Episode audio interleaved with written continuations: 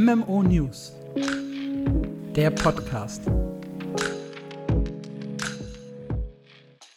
Hallo und willkommen zurück zu einer neuen Ausgabe von MMO News, eurem Podcast rund um MMORPGs und meine Fresse waren das zwei Wochen, ja. Da ist man mal ganz kurz im Urlaub, um ein bisschen zu entspannen und das schöne Wetter zu genießen. Und dann ballern die hier News um News um News raus. Und ich kann euch jetzt schon sagen, Marc und ich, wir haben richtig, richtig viel zu diskutieren. Neues MMORPG zu Herr der Ringe, eine Release-Verschiebung von Blue Protocol, erste Beta-Eindrücke von Throne and Liberty, alte MMORPGs kommen zurück, manche fälschen Tests, es startet eine neue Erweiterung nächste Woche. Black Desert hat was angekündigt, eigentlich ist überall was passiert und dementsprechend, äh, hi Mark. Hallo.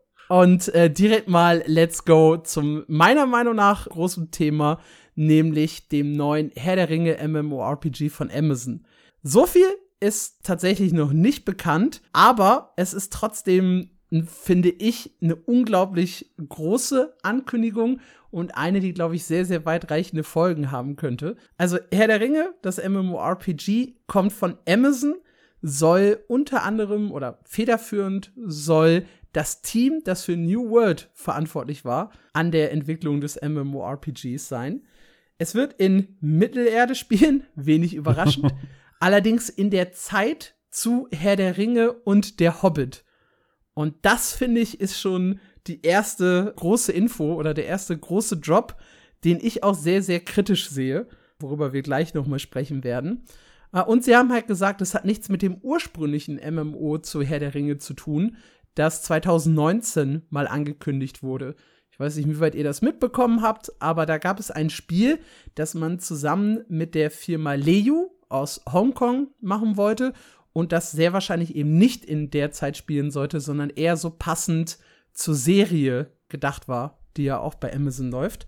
Und dann hat Tencent allerdings die Firma Leyu gekauft und daraufhin äh, ist der ganze Deal geplatzt und das MMORPG wurde eingestellt. Ja, jetzt arbeiten sie halt an was komplett Neuem und das soll was Großes werden, hat der äh, Chef gesagt. Richtig? Ja, und ich bin sehr gespannt, wie groß das Ganze am Ende tatsächlich wird. Weil ich finde, wie du schon gerade gesagt hast, die Zeitlinie ist eine sehr interessante Entscheidung und ich, ich weiß nicht, ob es die beste ist. Nee, ich denke, das ist sogar eine äh, sehr, sehr schlechte Entscheidung, weil ich habe das auf Twitter gepostet. Es ist halt so ein bisschen, wir spielen was, von dem jeder genau weiß, was als nächstes passiert wir haben alle die, die Filme gesehen. Wir alle haben eine Vorstellung von der Zeitlinie. Und viele haben das auch einfach alles schon mal gespielt. Nämlich in Herr der Ringe Online. Das es ja schon seit einer ganzen Weile gibt. Und ja, die Entwickler haben gesagt, das wird ein Unterschied wie Tag und Nacht, grafisch und inhaltlich und alles soll anders werden als bei Lotro. Aber trotzdem gibt es halt Lotro und dementsprechend eine sehr, sehr große Konkurrenz, um die dann auch so ein bisschen gekämpft werden muss. Was mir da gerade als erstes einfällt, auch um dir ein kleines bisschen zu widersprechen, ein recht verlorenes Herr der Ringe Spiel war ja tatsächlich The War in the North. Ich weiß nicht, ob dir das noch was sagt. War ein ganz cooles Koop-Spiel. Spielte auch in der gleichen Zeit wie äh, die Filme, die wir alle kennen und lieben, aber eben im Norden von Mittelerde. Hatte also mit der Story, die wir alle kennen, überhaupt nichts zu tun und hat so seine eigene Geschichte erzählt und trotzdem eben die gleiche Zeitlinie benutzt. Also es muss nicht heißen, dass wir die Story von den Filmen einfach noch mal durchspielen, wie wir das vielleicht in Lotro äh, mehr oder weniger machen. Okay, aber ist, das fände ich ja richtig weird mit der Ankündigung. Ja. Ich weiß nicht. Also, ja, man kann halt vielleicht so eine Nebengeschichte in einem, in einem Einzelspiel oder in einem Koop-Game oder so erzählen. Aber wenn ich halt ein richtig großes Spiel machen will, das die Welt Mittelerde einfängt, dann kann ich mich halt nicht auf so einen kleinen Teil des Kontinents ja fokussieren und eben große Charaktere einfach komplett außen vor lassen. Also, man hätte ja, wenn man jetzt zum Beispiel sich auf die Zeitlinie der, der Serie fokussiert, hätte man ja durchaus auch bekannte Charaktere äh, gehabt, die dabei waren. Siehe der, der Elb Elrond, ja, das ist der einzige, ja. der mir jetzt gerade einfällt, aber er ist, er, er, war halt da in, in der Serie, ja. Und das kann man halt machen, wenn man eine andere Zeit, einen anderen Zeitraum nimmt kann man halt trotzdem Charaktere und Gebiete einbringen, die alle Leute kennen. Und wenn ich sage, ich sehe das Rohan von vor 500 oder 1000 Jahren, aber ich kann sagen, hey, das ist, das ist mein Rohan, ja. Ich bin übrigens nicht so tief in der Lore zu wissen, dass es Rohan schon vor 1000 Jahren gegeben hat. Ja, flamet mich ruhig, liebe Herr der Ringe Community. Aber es, es war ein Beispiel, das mir gerade so in den, in den Sinn gekommen ist. Also ich hätte es bevorzugt, wenn sie eine komplett andere Zeitlinie gewählt hätten. Vor allem, weil sie ja in dem Interview, ich weiß gerade gar nicht mehr, zu was das war. Ich meine, das war das Interview mit Business Insider, hatten wir hier im Podcast auch drüber gesprochen. Da haben sie ja crossmediale Sachen äh, erwähnt, die sie planen. Und gerade mit dem Hintergrund habe ich wirklich damit gerechnet, dass das Spiel zu der Zeitlinie der Serie spielen wird, weil mhm. du damit halt so viele coole Sachen anstellen könntest, wenn du die Geschichte quasi gleichzeitig in, in beiden Richtungen oder in zwei Standorten der gleichen Zeitlinie erzählst.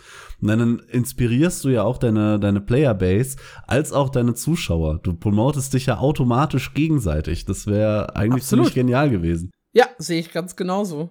Und deswegen, ich, also, es wird wahrscheinlich auch noch Jahre dauern, bis der Film, äh, bis der Film, bis das Spiel rauskommt. Und dementsprechend weiß ich gar nicht, ob die Serie dann überhaupt noch in ist oder ob sie die schon komplett gekappt haben, weil die war ja jetzt kein so großer Erfolg, wie man sich das wahrscheinlich erhofft hat. Mhm. Aber ja, also ich, ich finde es halt schwierig, dann auch zwei Spiele, zwei MMORPGs in der gleichen Zeitlinie zu haben. Das ist halt ein bisschen weird. Auch wenn Christoph Hartmann, der Chef von Amazon Games, halt sagt, dass ihr MMO um Welten besser sei. Ja, Lotro sei zwar kein schlechtes Spiel, aber das MMO von Amazon sei um Welten besser. Ist, ist schon eine spannende Aussage, ne, weil das Spiel halt noch sehr, sehr früh im Entwicklungsstadium ist. Jetzt schon zu sagen, dass es um Welten besser ist aber der Typ hat ja sowieso eine sehr, sehr, ja, sehr, sehr viel Selbstbewusstsein, ja. nenne ich das mal, ja. Er sagt ja auch, es wurde alles bei Amazon besser, seitdem er da ist. und äh, New World habe sich ja auch äh, super entwickelt. Übrigens auch das erste Mal, glaube ich, dass irgendein Amazon-Mitarbeiter sagt, New World war ein großer Erfolg.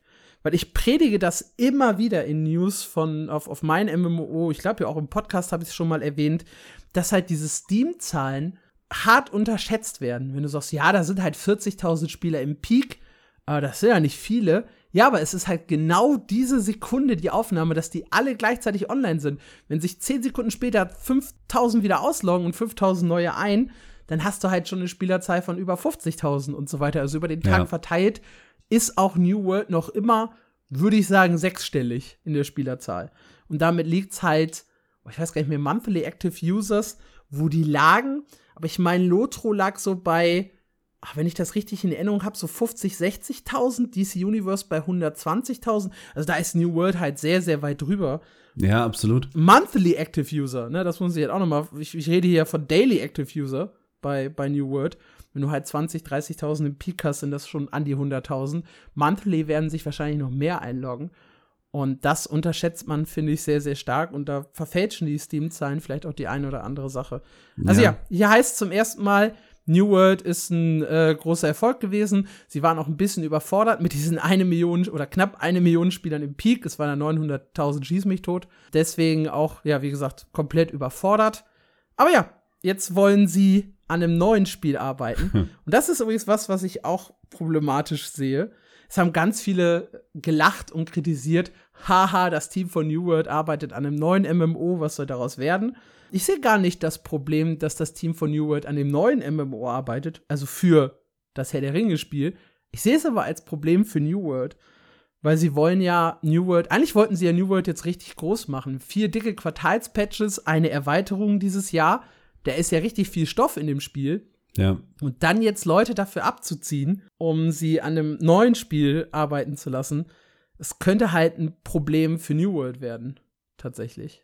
Naja, ich finde, um da noch mal ein bisschen vorher einzuhaken, weil, wenn ich mich jetzt nicht vertue, aber der Herr der Ringe MMO haben sie ja schon angekündigt, wird auf die gleiche Engine setzen wie New World, nur halt mhm. äh, ein bisschen überarbeitet und verbessert. Und das war eigentlich der Punkt, der mir am meisten Bauchschmerzen gemacht hat, weil da sind einige technische Sachen bei New World schon echt nicht so gut gelaufen. Was auch äh, gerade zu Beginn mit dem Netcode von der Engine mehr oder weniger zusammenhängt. Du meinst, dein Fenster ziehen zu können, um unverwundbar zu werden, oder Würstchen, die plötzlich groß äh, im Spiel zu sehen waren. Per HTML-Befehl Quests abschließen zu können, äh, solche Geschichten. Vielleicht ist diese Engine mittlerweile, nachdem sie so viel noch irgendwie beigebuttert und gefixt haben, so kompliziert, dass sie die Hälfte von dem New World-Team brauchen, um da überhaupt äh, reinzukommen. Ich weiß es nicht. Und die andere Frage ist, äh, die New World-Leute, weißt du, ob die nachbesetzt werden? Also wurden die jetzt nur kurzfristig verschoben oder wie, wie geht's da weiter? Also sie haben, es gab Layoffs Anfang des Jahres bei Amazon Games und da hieß es in einem offiziellen Statement, dass über 100 Leute gehen müssen, dass aber das Team von New World als einziges gewachsen ist und da halt also Leute angestellt wurden, statt Leute rauszuwerfen. Das ist halt das, was man bisher gehört hat. Das heißt, das New World Team ist gewachsen. Und das werden wahrscheinlich dann entweder Leute sein, die die alten replacen oder halt äh, direkt angestellt wurden für das neue Herr der Ringe MMO. Ja. Was wir übrigens noch gar nicht gesagt haben, das neue Spiel kommt äh, nicht nur für PC, sondern auch für äh, PS5 und Xbox Series X und soll äh, natürlich eine Open World haben. Also Natürlich. Also nicht instanziert sein, wie zum Beispiel Guild Wars 2. Ah, Ich hoffe, das ist ja auch ein großes Thema bei New World gewesen, dass sie die Welt tatsächlich so groß machen. Das ist bei Mittelerde ja, glaube ich, relativ einfach, dass sie mehr als 2000 Leute auf einen Server lassen können. Weil ich glaube, das war keine Engine-Limitierung, sondern tatsächlich eine Designentscheidung Ich glaube auch. bei der Spielwelt. Da würde ich mir zum Beispiel keine Gedanken machen, wenn ihr jetzt irgendwie Sorge habt, dass das verhunzt werden könnte von Amazon. Ich bin jetzt nur sehr gespannt darauf, wenn du gerade sagst, es kommt für PS5. Vielleicht dann auch schon äh, für PS6, weil ich glaube, bis, bis das Ding rauskommt, ist PS5 äh, Old Gen. Das ist ein guter Punkt, ja. Aber auch hier wieder krass, ne? Amazon, wir hatten das in einem Podcast, ich glaube vor sechs, acht Wochen äh, war das große Thema, der MMORPG-Gigant Amazon. Da hatten sie angekündigt, Blue Protocol zu bringen, Throne Liberty zu bringen. Und jetzt bringen sie noch mal ein eigenes MMORPG auf den Markt zu Herr der Ringe.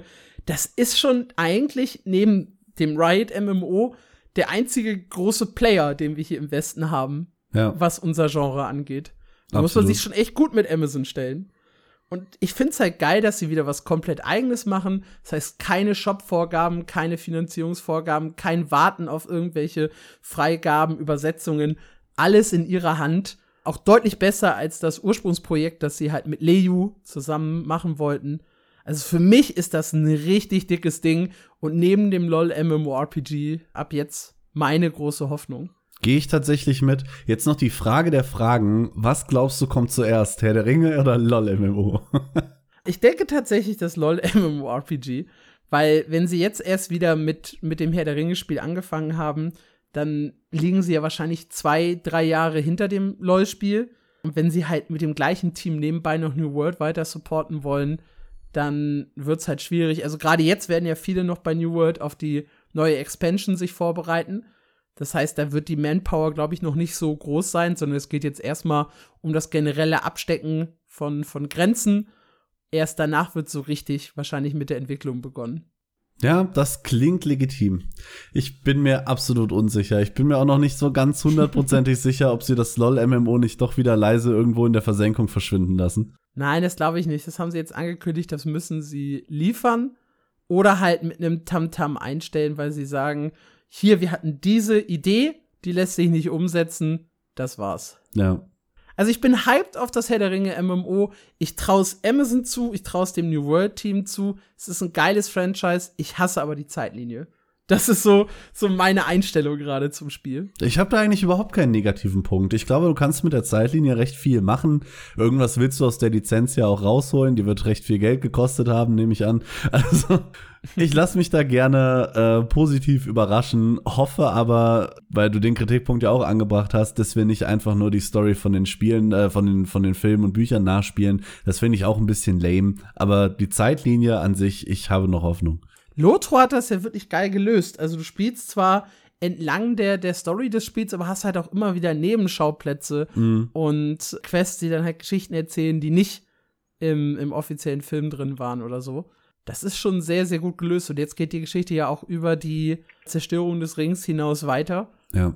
Also, das ist eigentlich schon sehr, sehr gut gelöst gewesen von denen. Und es lohnt sich übrigens auch immer, wenn ihr euch jetzt fragt, oh, ich habe jetzt Bock auf ein Herr der Ringe MMO noch mal in Lotro reinschauen. Ja, macht das. Es ist ein gutes Spiel. Ähm, ihr habt, glaube ich, inzwischen auch echt die ersten Expansions, alle kostenlos.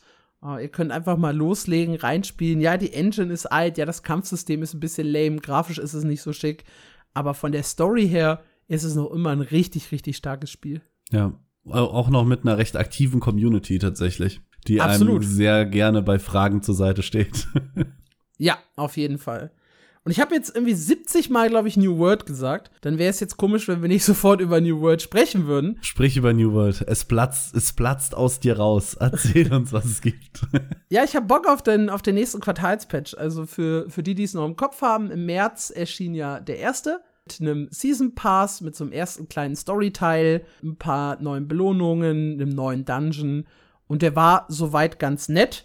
Die Story war jetzt nicht überragend, aber es, es war okay. Du bist da, glaube ich, sieben, acht Quests abgelaufen.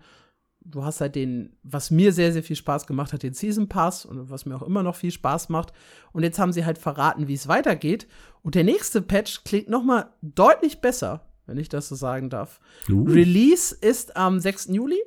Und es wird wieder neue Story Quests geben, wieder zusammen mit den Silberkrähen. Das ist jetzt quasi unser Team. Ja, so ein bisschen, ihr, gilt was zwei Menschen werdet das kennen. Ja, der, der, der, der, ne, unser, unser Pakt, irgendwie, ne, wie war die Drachenwacht am Ende, ne? Die Drachenwacht. Ja, ich glaube.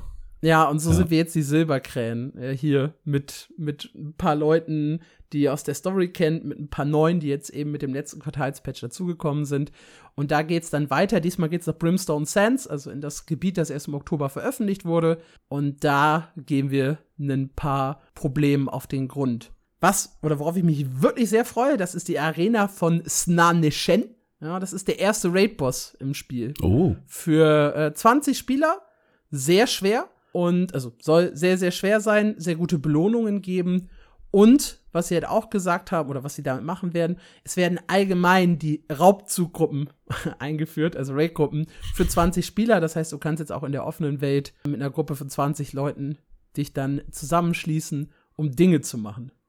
Uh, ja, der Boss wird richtig Bock machen. Es gibt aber noch was, nämlich eine spezielle Saisonaktivität in der man sich mit 10 plus Spielern, also weiß ich nicht, wo die Grenze liegt, sie haben 10 plus geschrieben, äh, in eine Arena werfen kann und gegen Wellen von Gegnern antritt, die immer stärker werden. Bis zu siebenmal pro Woche kann man sich da äh, Belohnungen rausziehen und dieses Event bleibt halt während der gesamten Saison aktiv.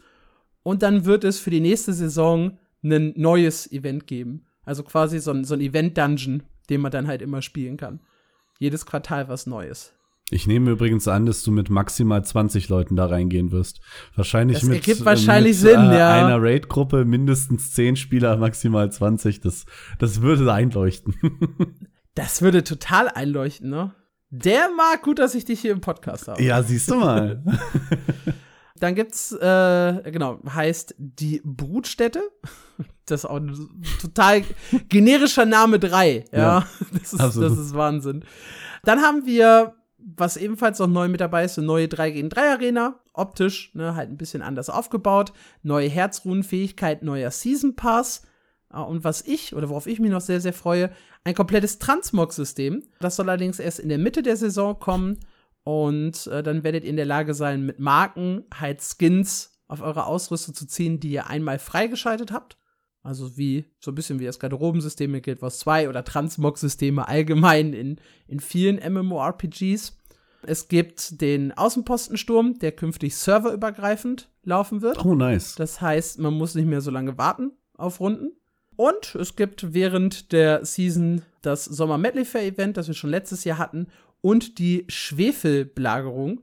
Ein weiteres Gruppenevent für 10 plus Spieler. Das soll so ein bisschen so ein Event-Dungeon werden. Kürzer als die regulären Dungeon äh, und halt nur für eine begrenzte Zeit, in der halt das Event läuft. Das heißt, wer gerne in Gruppen unterwegs ist, Raid-Boss, Saisonaktivität und Saison-Event, die sich alle auf 10 plus beziehungsweise bis zu 20 Spielern beziehen. Das klingt doch eigentlich alles ziemlich cool. Ja, und da ich halt äh, wirklich in, in New World aktiv Dungeons spiele, Mutationen spiele, äh, habe ich da richtig Bock drauf. Und ja, ich glaube, in meiner Gilde gibt es auch schon Vorbereitungen für den, für den Raid. Das Ganze läuft schon auf dem PTR seit dem 25. Mai. Also ich glaube, es wurde ein bisschen verschoben. Ich glaube, um ein, zwei Tage, weil es ein paar Probleme gab. Komisch. Bevor der PTR starten konnte, ja. Ja, und ansonsten haben sie noch was angekündigt. Das ist mittelmäßig positiv. Mal gucken, was daraus wird. Wir haben mit Jazul im New World Podcast schon ein bisschen darüber gesprochen. Äh, für die Erweiterung wird ein altes Gebiet überarbeitet. Und genau das fangen sie jetzt an. Denn erstes Licht wird komplett aus dem Spiel entfernt. What? Es entsteht eine Dornmauer um das Gebiet herum. Und da kommt man nicht mehr durch, weil äh, das Gebiet jetzt überrannt wurde äh, von zornigen, also von Angry Earth Kreaturen, zornige Erde, das klingt immer weird. Angry Earth, die haben das überrannt, die haben das übernommen und ja, wahrscheinlich wird erstes Licht jetzt äh, ein großes neues Endgame-Gebiet. Wir haben ja schon eine Menge daran geändert. Das war ja ursprünglich auch mal ein Startgebiet, das haben sie ja geändert, da konnte man nicht mehr anfangen. Und jetzt deaktivieren sie es halt komplett und bringen es dann im Herbst 2023 in einem Re-Release wieder. Spannend. Ob man es jetzt schon hätte deaktivieren müssen? Ich denke nicht, aber sie wollen anscheinend damit schon so ein bisschen ne, Spannung aufbauen. Ich gehe davon aus, dass wir vielleicht auch ein paar Easter Eggs schon finden werden, so rund um die Dornmauer, damit man ein bisschen was zu erkunden hat. Das wird eine dicke, dicke Änderung dann für Herbst. Mir tun die Leute leid, die da gerade noch Häuser stehen haben. ja, da gab es auch ein FAQ zu, habe ich auch in unsere News mit reingepackt, was das Thema Behausungen angeht, äh, wie sie entschädigt werden, äh, Fraktionskontrollpunkte und so weiter und so fort. Es gibt auf jeden Fall Rückerstattungen für Verluste aller Art. Aber interessant. Ich finde es halt auch ein bisschen fragwürdig, dass sie das jetzt schon deaktivieren und du dann irgendwie ein paar Monate da nicht rein kannst. Ich sag, die wollen damit so ein bisschen Hype aufbauen. Die verstecken bestimmt ein paar Easter Eggs oder ändern was mit jedem kommenden Patch oder so. Aber erzeugt das wirklich Hype oder? Ja. Also, ja. Ich, ich weiß noch, wie das in Guild Wars 2 bei der lebendigen Welt war, wie du nach jedem Patch noch 2013, 14 geguckt hast in anderen Gebieten, was sich verändert hat. Da kamen plötzlich Ranken aus dem Boden. Man hat den Angriff ja zum Beispiel auf Kessex-Hügel. Ja. Man hat das ja vorhergesehen, weil sich das mit jedem Patch so ein bisschen verändert hat, das Gebiet. Und das hat schon dazu geführt, dass Leute da genau nachgeguckt haben, spekuliert haben. Und Spekulationen halten das Spiel auch so ein bisschen am Leben. Ich glaube, dass das keine so schlechte Idee ist. Zumal das Gebiet echt unbeliebt war. Hm. Okay, ich fand es eigentlich immer ganz hübsch, aber ich habe das ja auch nur absolut casually mitbekommen. Vielleicht fand auch ich das einfach nur immer doof und alle anderen fanden es geil, keine Ahnung. Ja, offenbar nicht. Also, also, wenn sie jetzt schon sagen, nee, wir machen da eine Dornmauer drum, das ist so ein bisschen peinlich, lass mal nicht reingucken. Ja, bei New World geht einiges ab, wenn ihr da noch mal reinschauen wollt. Und auch wenn ihr euch dafür interessiert, was die Erweiterung bringt, der dritte Quartalspatch, der vierte Quartalspatch, äh, dann hört in unser New World Special rein mit Jazul. Da haben wir sehr ausführlich drüber gesprochen. Yay. Bleiben wir bei Amazon und beginnen wir mit den schlechten Nachrichten, weil davon kommen jetzt eine ne ganze Menge, finde ich. ja, ein bisschen. Blue Protocol ist mein MMORPG 2023. Nein. Ja, korrekt. Ist dein MMORPG 2024, weil äh, ihr habt sicher mitbekommen, Blue Protocol hat sein Release verschoben. Auf unbestimmte Zeit, äh, mehr oder weniger. Allerdings nur bei uns im Westen. Also der originale Release in Japan wird weiter im Juni stattfinden. Ich meine, es war sogar 14. Juni. Ja. Also sehr, sehr zeitnah. Und äh, der westliche Release verschiebt sich auf äh, 2024 und das ist auch nicht näher spezifiziert. Einfach nur das Jahr 2024. Das ist halt schon crazy. Also sie wollten ja Blue Protocol in Japan im Frühjahr 2023 bringen und da haben ja schon einige gesagt, ja, das wird wahrscheinlich Mai, Juni, Juli. Und jetzt haben sie den Release für Juni angekündigt, also noch vollkommen drin eigentlich in dem, was man erwartet hat. Ja. Vor allem nach dem der Netzwerktest ja verschoben wurde, haben wir ganz viel spekuliert, ob es überhaupt noch dieses Jahr kommt und so. Und in Japan sind die echt on time, was das angeht. Und da würde man ja meinen, dass Amazon es schafft, ihren Job, also Shop-Anpassungen, Übersetzungen, vielleicht Performance-Anpassungen, Serverstruktur und so weiter, äh, auch einigermaßen im Zeitplan umsetzen können.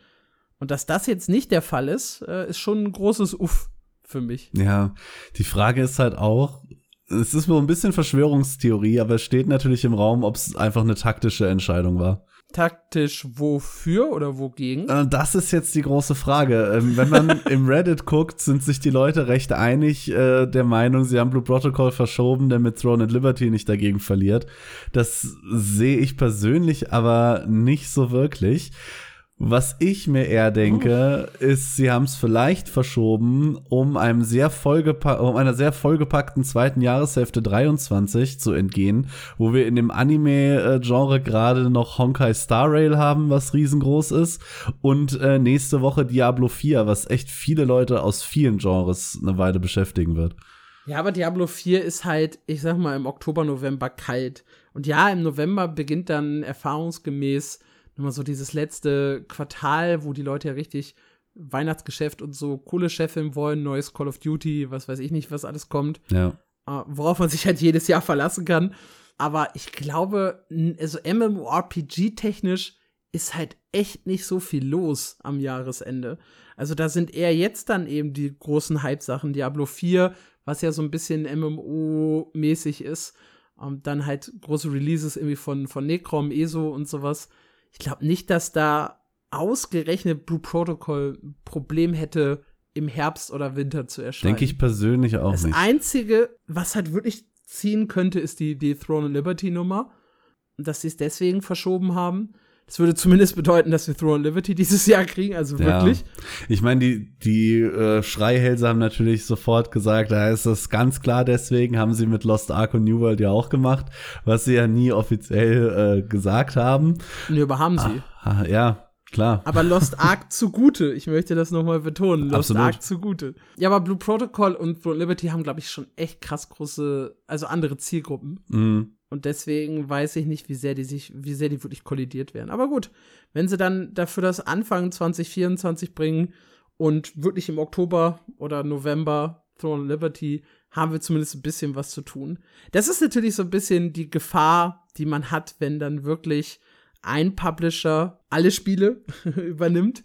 Ja. Weil ich meine, sie wollen ja im Herbst auch noch eine New World Erweiterung bringen. Ich weiß nicht, ob in Lost Ark irgendwie was Großes geplant ist zum Ende des Jahres. Wissen wir auch noch nicht. Ja, aber vielleicht sind das dann so, so Gründe oder so Dinge im Hintergrund, die dann tatsächlich Blue Protocol in die Quere kommen können. Also es mag durchaus eine taktische Entscheidung sein, ob es aber jetzt wirklich nur Throne Liberty ist, lasse ich an der Stelle mal offen. Ja, ich kann mir halt auch technisch nicht vorstellen, wie du gerade schon sagst, dass die zwei Wochen vorher merken, wir sind so sehr nicht fertig, dass wir mehr als ein halbes Jahr länger brauchen. Das halte ich einfach für. Ja, haben ja von Anfang an gesagt, zweite Jahreshälfte bei Blue Protocol. Mhm. Also war ja schon immer eher, haben wir mit Herbst oder Winter gerechnet. Ich habe immer gesagt, äh, Winterzeit rund um, um Weihnachten da den großen Release-Teil mitzunehmen. Naja, es wird auf jeden Fall noch eine Beta geben dieses Jahr, sodass wir Blue Protocol auch hier im Westen spielen können. Ich weiß gar nicht, wie es mit der japanischen Version aussieht, ob die dann auch am Ende einen Region-Lock bekommt oder ob wir die Chance haben, das dann da zu spielen. Ich gehe stark von einem Region-Lock aus. Es war auch im Reddit ein großes Thema. Die Leute haben gesagt, ja, dann halt nicht Amazon, dann spiele ich es halt äh, in, in Japan mit einer VPN. Also die VPN-Geschichte war da schon sehr vorausgesetzt. Also ich gehe schon von einem Region Lock aus. Was einem da dann in die äh, Quere kommt, ist, dass die Leute dann in der Beta ähm, erfahren haben, dass Blue Protocol auf Xingcode 3 als Anti-Cheat-System setzt. Xingcode ist ähnlich wie, wie heißt das von Valorant? Vanguard. Also Vanguard. Äh, Vanguard äh, auf einem Kernel-Level, das heißt, es checkt, was ihr sonst noch so für Programme installiert habt und wird in diesem Fall, also sollten Sie sagen, VPN ist verboten, auch definitiv dazu führen, dass keiner mit VPN sich da reinmogeln wird. Okay, ja. Also wie gesagt, mag eine taktische Entscheidung sein, es überrascht halt ein bisschen, weil Japan haben sie halt wirklich den Zeitplan eingehalten, den sie ursprünglich angekündigt hatten. Also ich sehe ja. Juni, Anfang oder Mitte Juni, 14. Juni, durchaus noch als Frühjahr 2023 an. Es ist zwar sehr, sehr Gra an der Gerade so, ja, gerade so. Lass ich noch durchgehen. Ja, auch sonst gab es zu Protokoll jetzt nicht so richtig gute Nachrichten. Uh, es gab ein Video zum Charaktereditor, wo die neue Version vorgestellt wurde, wo allerdings gar nicht so viel Neues drin ist. Es finden immer noch sehr, sehr viele einen eher eingeschränkten Editor, sind also wenig äh, angetan von den Optionen, die es da gibt. Aber in den Kommentaren meinte einer, ich habe das Video tatsächlich selber noch nicht gesehen. Es hieß halt irgendwie, ja, es, es ist halt immer noch, ich habe die Option zwischen Dürrer Hering und Vin Diesel. Ja. und, und das war's dann. Es fehlen so ein bisschen die Zwischenschritte, es fehlt so ein bisschen was Verrücktes. Wir hatten ja jetzt auch durchaus mal MMORPGs, wo irgendwo angekündigt wurde, dass man auch alte Charaktere äh, machen kann oder sonst irgendwas und nicht immer nur so 0815 Sachen. Das hat Blue Protocol definitiv auch nicht. Die Frisuren sind jetzt nicht überragend. Ich schaue das Video gerade übrigens live. Hautfarben hast du acht Stück zur Auswahl. Ja, ist okay. Besser als New World. Aber es ist halt kein richtig krass hohes Niveau beim Charaktereditor. Mir ist sowas halt immer viel zu egal. Ich verstehe die Leute, die sich da irgendwie drüber aufregen, aber ich bleib halt der Typ, der so lange auf Random klickt, bis es irgendwie in Ordnung aussieht. Ja, auf dem Fashion-Auge blind bin ich. Ja, ja komplett. ich meine, ich finde so einen Character-Editor wie Black Desert nice, aber am Ende habe ich mir auch nur ein äh, Pre-Ding äh, Pre runtergeladen, was einer aus der Community gemacht hat. Ich habe da nicht die Geduld für mich, da hinzusetzen. Was sagt ihr zur Verschiebung von Blue Protocol? Überrascht? Traurig? ist es okay. Schreibt uns gerne bei Twitter, schreibt uns per Mail. An die info at mmo-news.audio. Oder wo auch immer ihr sonst uns schreiben möchtet. Äh, wir freuen uns darüber, auch ein bisschen Leserfeedback zu bekommen. Ja, das dritte große Spiel von Amazon, nein, das vierte heute schon. Throne of Liberty. Wir haben es auch schon zwei, dreimal angerissen. Ähm, da gab es auch sehr gemischte, größtenteils auch eher negative News. Positiv Nummer eins, Throne of Liberty wird im Westen Free-to-Play. Yay. Yay. Ja. Ja. Mhm. ja. Vielleicht. Und dann kommt auch direkt das Meh. Nämlich, wir konnten oder haben in der koreanischen Beta so Einblick in die koreanische Beta bekommen. Und da sah man halt schon so ein bisschen, worauf der Shop so setzt. Und das erste, was sie halt haben, ist ein Season Pass. Okay, ja, es ist inzwischen ja. nichts total Verrücktes. Es gibt zusätzliche Quests, eine Premium-Version, eine kostenlose Version. Man kann da halt Fortschritte sammeln. Bei der Premium-Version ist eine Aktion mit dabei oder ein Gegenstand mit dabei oder Effekt, der heißt glücklicher Sammler.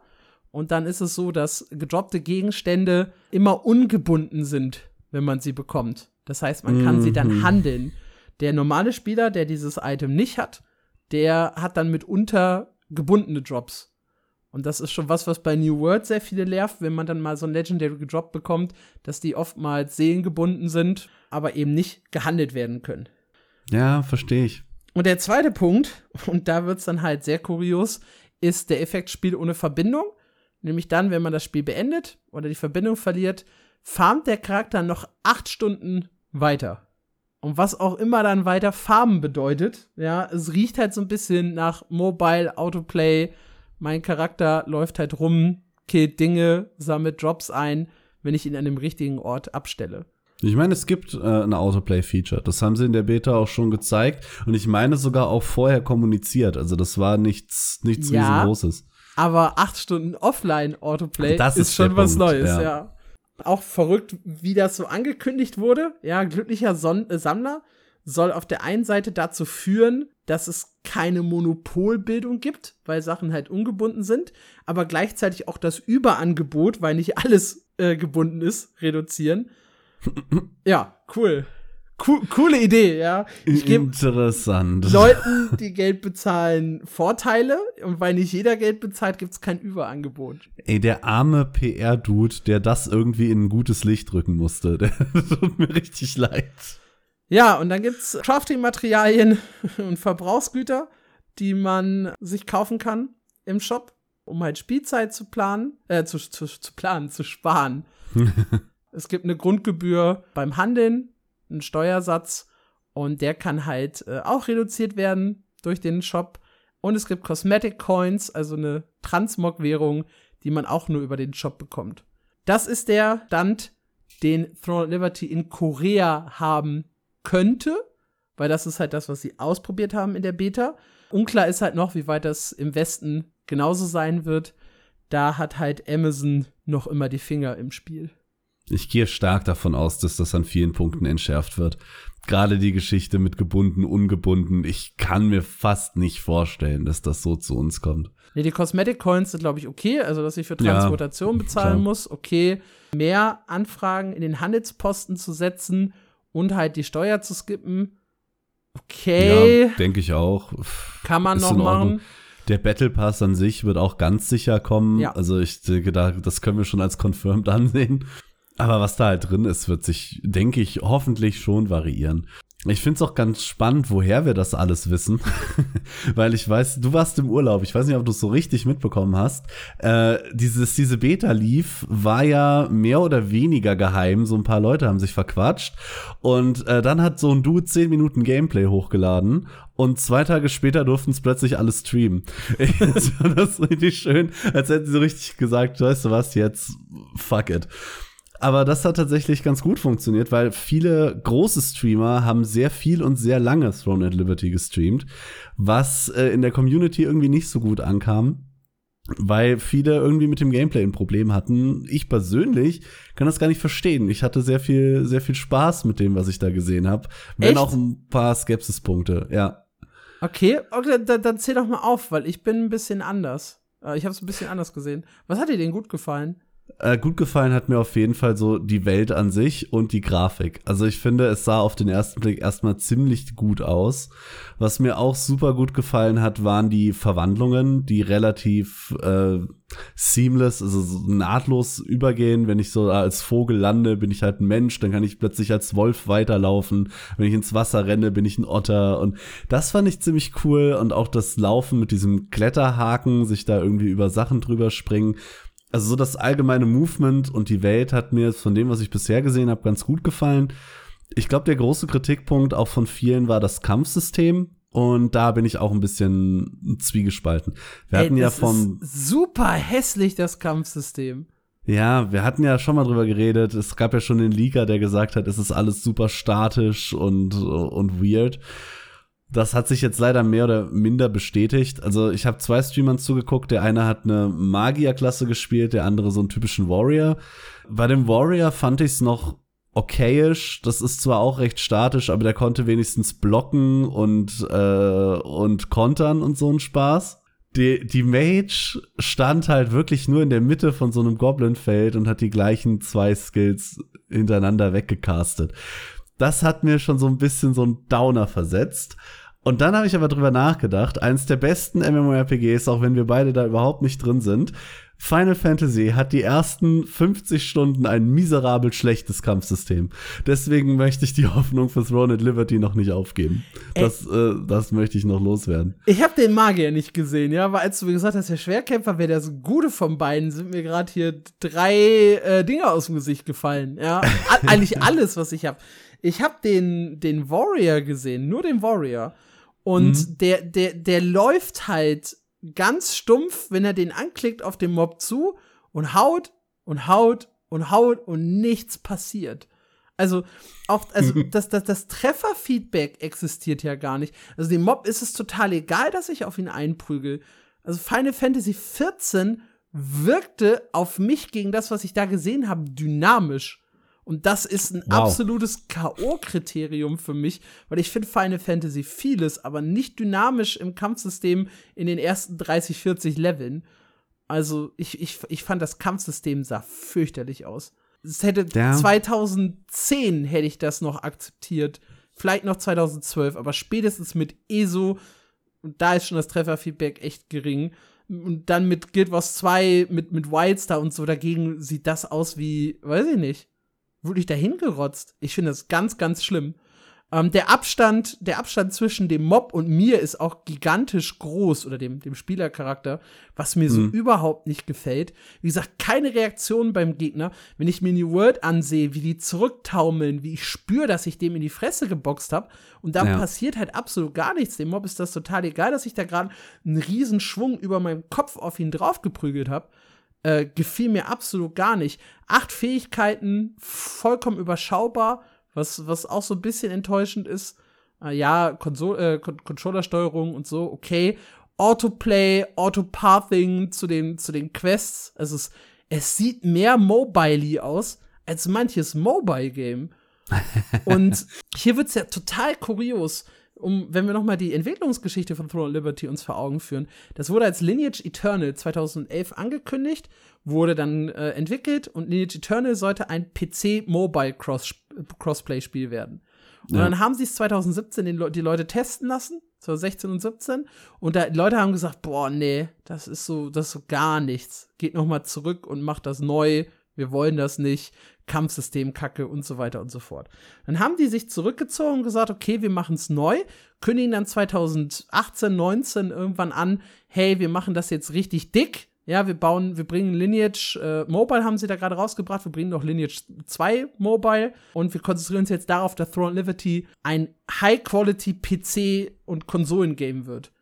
Und das wird mehr mobile als, als manches Mobile Lineage finde ich. Das Interface sieht, sieht mobile aus. Das, das Kampfsystem sieht aus wie von 2010.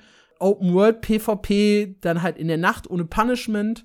Ich weiß nicht, ab welchem Level das kommt, weil das scheint in den ersten 10, 15 Leveln noch nicht der Fall zu sein, aber irgendwann wird es ja kommen. Das ist ja offiziell schon confirmed. Fragwürdiges ja. Monetarisierungsmodell. Also, ich habe Bless, also mein, mein persönliches Gefühl, Bless Unleashed fühlte sich dagegen richtig gut an. Und wir wow. alle wissen, wo Bless Unleashed gerade steht, ja. Also ich, ich habe gar keine viel, also ich habe mega Bock darauf, das zu spielen. Einfach nur mir ein eigenes Bild davon zu machen. Ihr werdet eine richtig krasse Review von mir bekommen. Erst in der geschriebenen Version auf mein MMO und dann halt hier in einem Podcast, wo wir echt jedes kleine Detail durchfrühstücken werden zu dem Spiel, weil ich einfach Bock auf ein neues Game habe, weil ich Bock habe, das zu suchten und auch hier in diesem Podcast wirklich ausführlich zu besprechen, um mal ja, so richtig alles rauszulassen, ja. Man kann in dem Text ja immer nur bedingt alles schreiben, aber ich habe richtig Bock, da echt ausführlich drüber zu quatschen und deshalb werde ich das suchten, aber meine Hoffnungen für das Spiel sind mega, mega low. Ich glaube halt tatsächlich, dass man sich durch die ersten Level hart quälen muss, weil das, was wir von dem Combat gesehen haben, sah wirklich nicht gut aus. Habe ich nicht irgendwo gelesen, dass die ersten Level noch die besten sind? Oh Gott.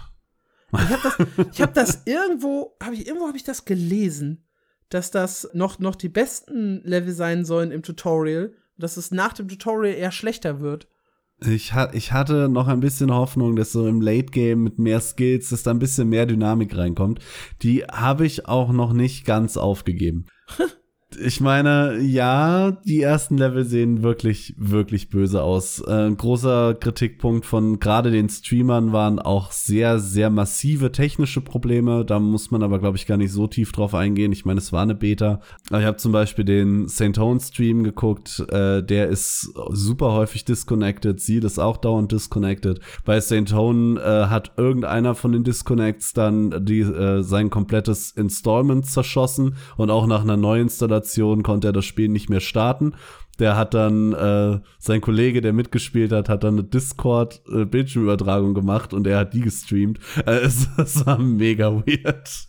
Okay, also ich, ich, ich habe, wie gesagt, nur, ich glaube, ein 20 Minuten Video und irgendwie 10 Minuten aus dem Livestream gesehen. Also meine, vielleicht sind ja noch irgendwo wirklich bessere Gameplay-Szenen zu sehen. Ich habe auch nicht den Kletterhaken in, in Aktion gesehen. Verwandlung ja, aber nicht den Kletterhaken. Vielleicht dreht der alles zum Guten plötzlich bei mir, ja. Aber ich, ich werde die nächsten Tage noch mal ausführlich reinschauen in die Sachen, die es halt gab, so Throw Liberty, die ersten Fazits, noch mal Livestreams nachgucken. Aber mein Eindruck derzeit, uiuiuiui. Ui, ui, ui wenig Hoffnung. Ja, ich will Hoffnung haben. Ich glaube, da hält sich viel bei mir.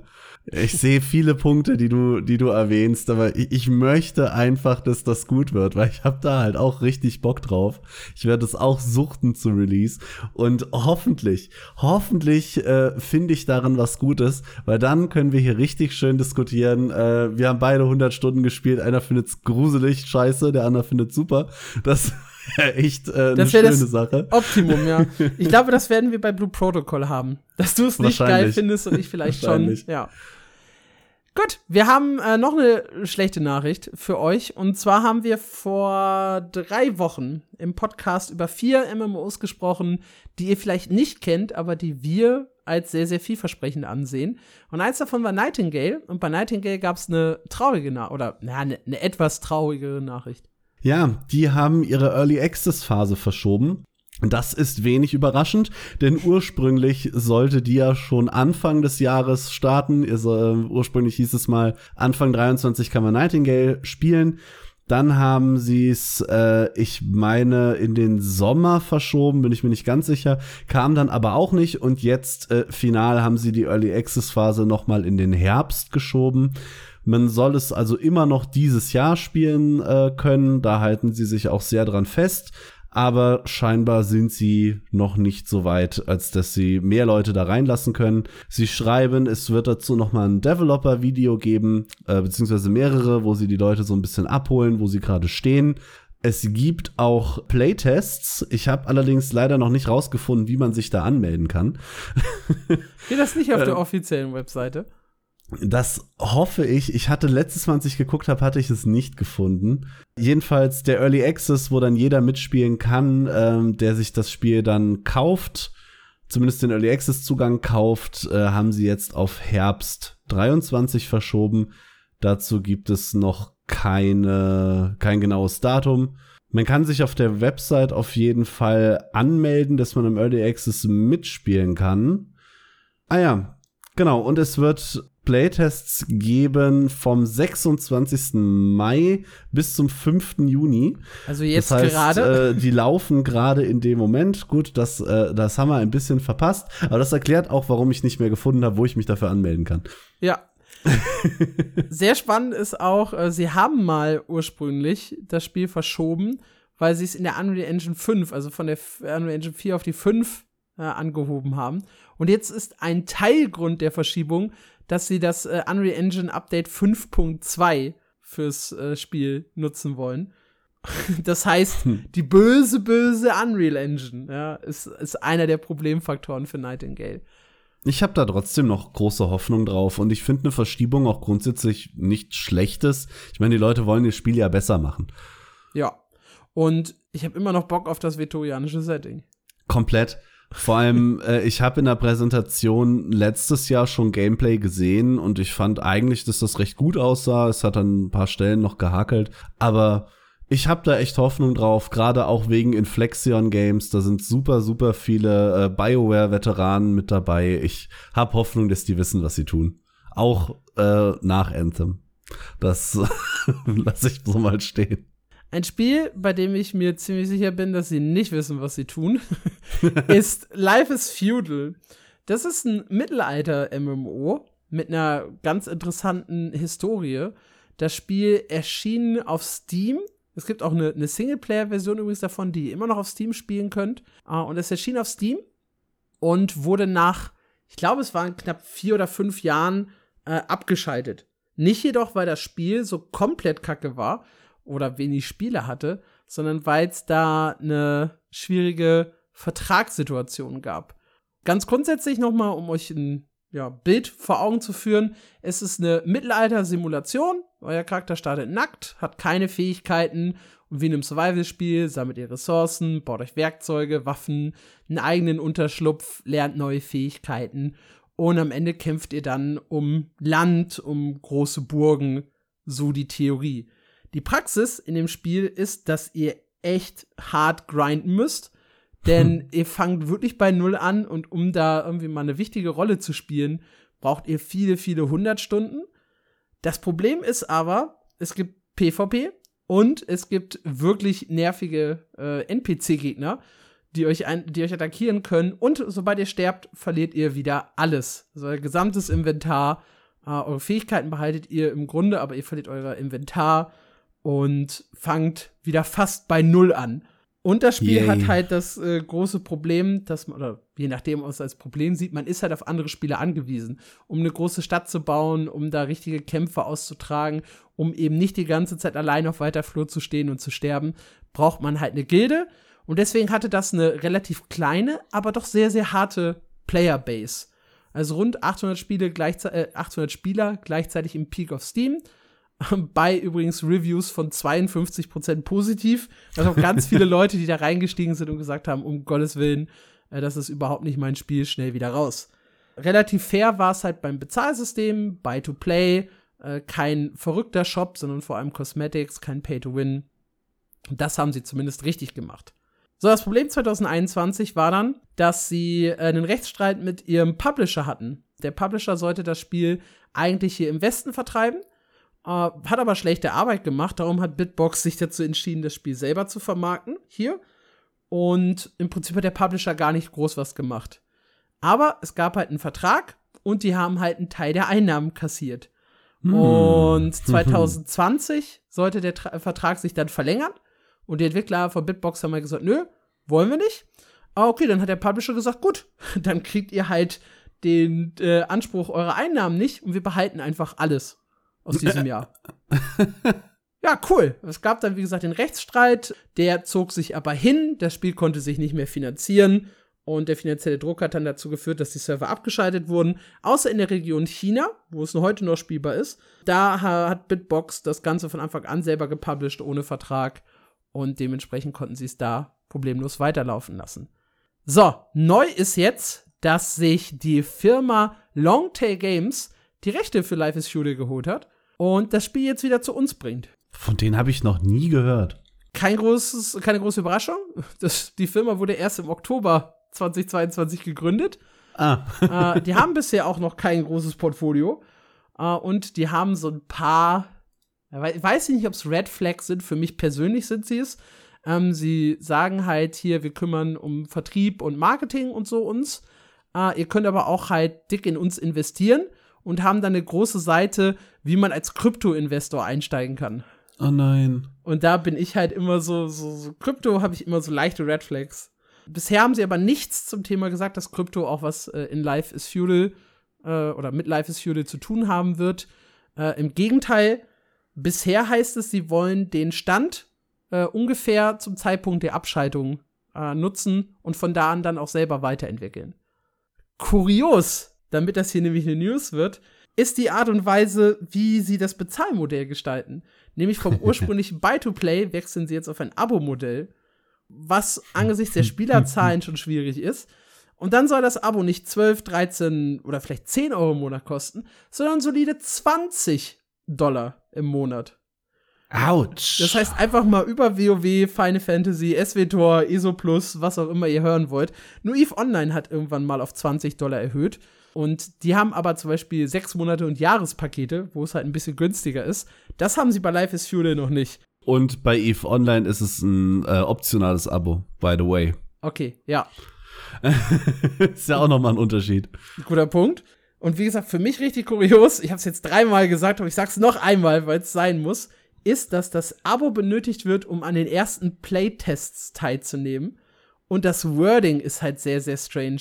Zwischen den Playtests wird euer Abo pausiert wenn dann irgendwelche Änderungen vorgenommen werden, die Server offline gehen und dann reaktiviert, wenn der nächste Test stattfindet. Hm. Ich bin halt, ich frage mich halt, wenn die jetzt einen Test, eine Testwoche im Juni machen, eine Testwoche im Juli und eine Testwoche im August, ob ich dann drei Monatsabos brauche oder weil es drei Wochen sind, nur ein Monatsabo? I don't know. Ja. Sie werden bestimmt drei Monate abrechnen. Ich befürchte es. Und ich finde es halt ja. strange für Playtests um, wo das Spiel halt erst getestet werden soll, bevor der Release stattfindet, jemanden ein 20 Euro oder 20 Dollar Abo zahlen zu lassen. Ja. Puh. Vor allem pausiert heißt ja dann auch wieder, vielleicht zielen sie auch so ein bisschen auf die Leute ab, die das nach dem ersten Playtest einfach vergessen. Mhm, ja. Und dann äh, kriegst du gar nicht mit, dass da irgendwie noch sieben Playtests stattfinden und am Ende vom Jahr bucht dir Longtail Games drei Bitcoins ab. Nee, aber es ist schon äh, kurioses Wording, hast du recht. Ja, und was sie halt auch gesagt haben, man hat keine Vorteile, wenn man an den Playtests teilnimmt. Denn zu Release gibt es einen Wipe und da werden sämtliche Fortschritte gelöscht und alle fangen von vorne an. Das heißt, du hast dann mit unter 20, 40, 60 Dollar gezahlt und hast halt im Prinzip nichts davon, außer dass du helfen durftest, dem Entwickler das Spiel wieder zurückzubringen. Weiß ich, ich nicht. Ich meine, kritisch, sehr kritisch, könnte aber mit der Community hinter dem Spiel vielleicht sogar funktionieren. Glaube ich nicht. Ich glaube halt echt viele haben es dann auch gespielt. Sie haben halt einmal dafür gezahlt, das heißt, du willst dann dein Geld auch wieder so ein bisschen ne, reinspielen, ne? Hm. Und dann hast du vielleicht eine Community gefunden und da fühlst du dich wohl und darum bist du geblieben. Aber ich glaube nicht, dass. Also ich glaube einfach, die, die Hürde für den Einstieg ist mit 20 Dollar im Monat schon verdammt hoch. Ja. Also ich habe es tatsächlich mal gespielt, bevor es einen Multiplayer-Part hatte. Als es rauskam, irgendwie 2015 oder sowas. habe ich noch zu Hause gewohnt. Das ist richtig lange her. Und da dachte ich mir, das ist äh, relativ cool, aber für 20 Euro im Monat, das würde ich äh, nicht mal für Games beza äh, bezahlen, die ich vermutlich besser finde. Ja, das ist ein ganz, ganz großes Problem. Also ich glaube, das wird ein Flop.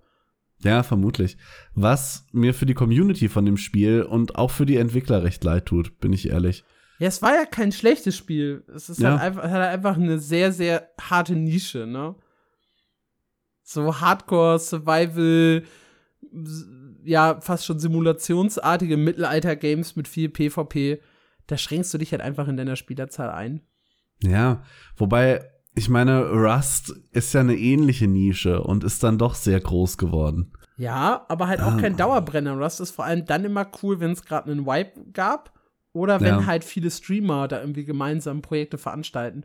Ansonsten dümpelt das immer so ein bisschen. Ich meine, auch bei seinen 30, 40.000, ich verteidige das äh, ja immer bei New World als, als gute Zahlen. Das muss ich dann bei Rust auch tun, zumal die ja noch eine PlayStation und Xbox-Version haben. Also werden es insgesamt wohl mehr Spieler sein. Ähm, also definitiv kein schlechtes Game, Rust.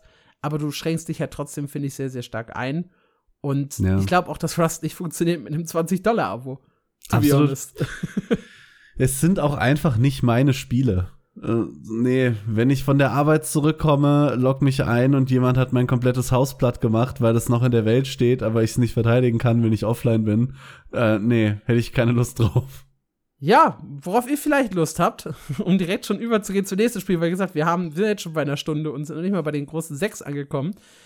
Magic to Master ist ein neues MMORPG mit einer super coolen Idee. Lass uns doch einfach mal Leute anlocken, indem wir Tests fälschen und die bei uns bewerben. Und dass das nicht auffällt. Also, wer hat gedacht, geil, dass das fällt bestimmt niemandem auf, äh, dass wir hier Tests gefälscht haben. Und ja, so haben angeblich Massively OP, GameRant, MMORPG.com äh, Reviews geschrieben und das Spiel mit fünf Sternen bewertet, ohne dass je einer von denen das Spiel angerührt hat. sehr, sehr geil. Also grundsätzlich, Magic to Master äh, ist ein MMORPG aus dem Jahr 2009, soll jetzt neu aufgelegt werden und sammelt dafür über Kickstarter Geld. Und äh, soll halt Hack and Slash Combat bekommen, PvE, PvP bieten und so weiter und so fort. Die wollen nur 25.000 Dollar haben das geht, ist eigentlich sehr, sehr wenig für ein MMO. Das wissen ist wir nichts alle. für ein MMO. Ja, und dann haben sie in ihrer, in ihrer Kickstarter-Ankündigung Reviews reingepackt, die es so tatsächlich nie gegeben hat. Und es klingt, die Reviews klingen klasse. äh, Massively hat äh, angeblich geschrieben, gut designte Kampfsystem, das PvP sei ein Gamechanger und äh, würde Magic to Master von anderen Spielen abheben. Game Rant äh, schwärmt von einem klassischen Oldschool MMORPG und wie ein kleines Team sowas Großes abliefern kann. und alle sind äh, begeistert. Und das Geile ist halt die Reaktion, vor allem von, von Massively. Die haben halt geschrieben, äh, hey, wir haben diesen Test nie verfasst.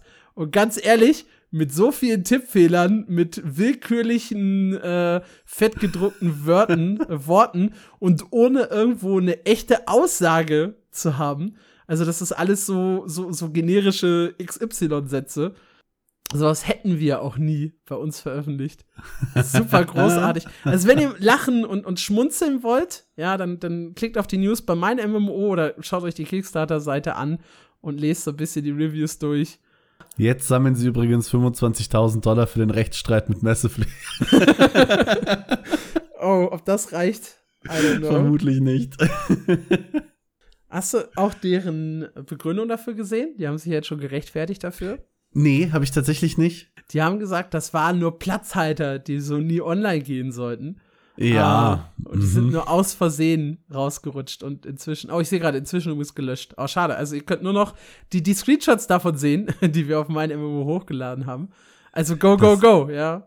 Das Statement hat schon mal nicht funktioniert und zwar bei dem Shooter, den Dr. Disrespect gemacht hat, als die Seite, oder macht gerade, als die Seite gelauncht hat, hatten die nämlich ein fettes äh, Banner, was ein Ingame-Screenshot sein sollte. Fans haben aber da in Minuten rausgefunden, dass das ein Screenshot aus Cyberpunk ist und äh, dann, äh, dann hieß es auch, äh, nee, das, das war ja nur ein Platzhalter.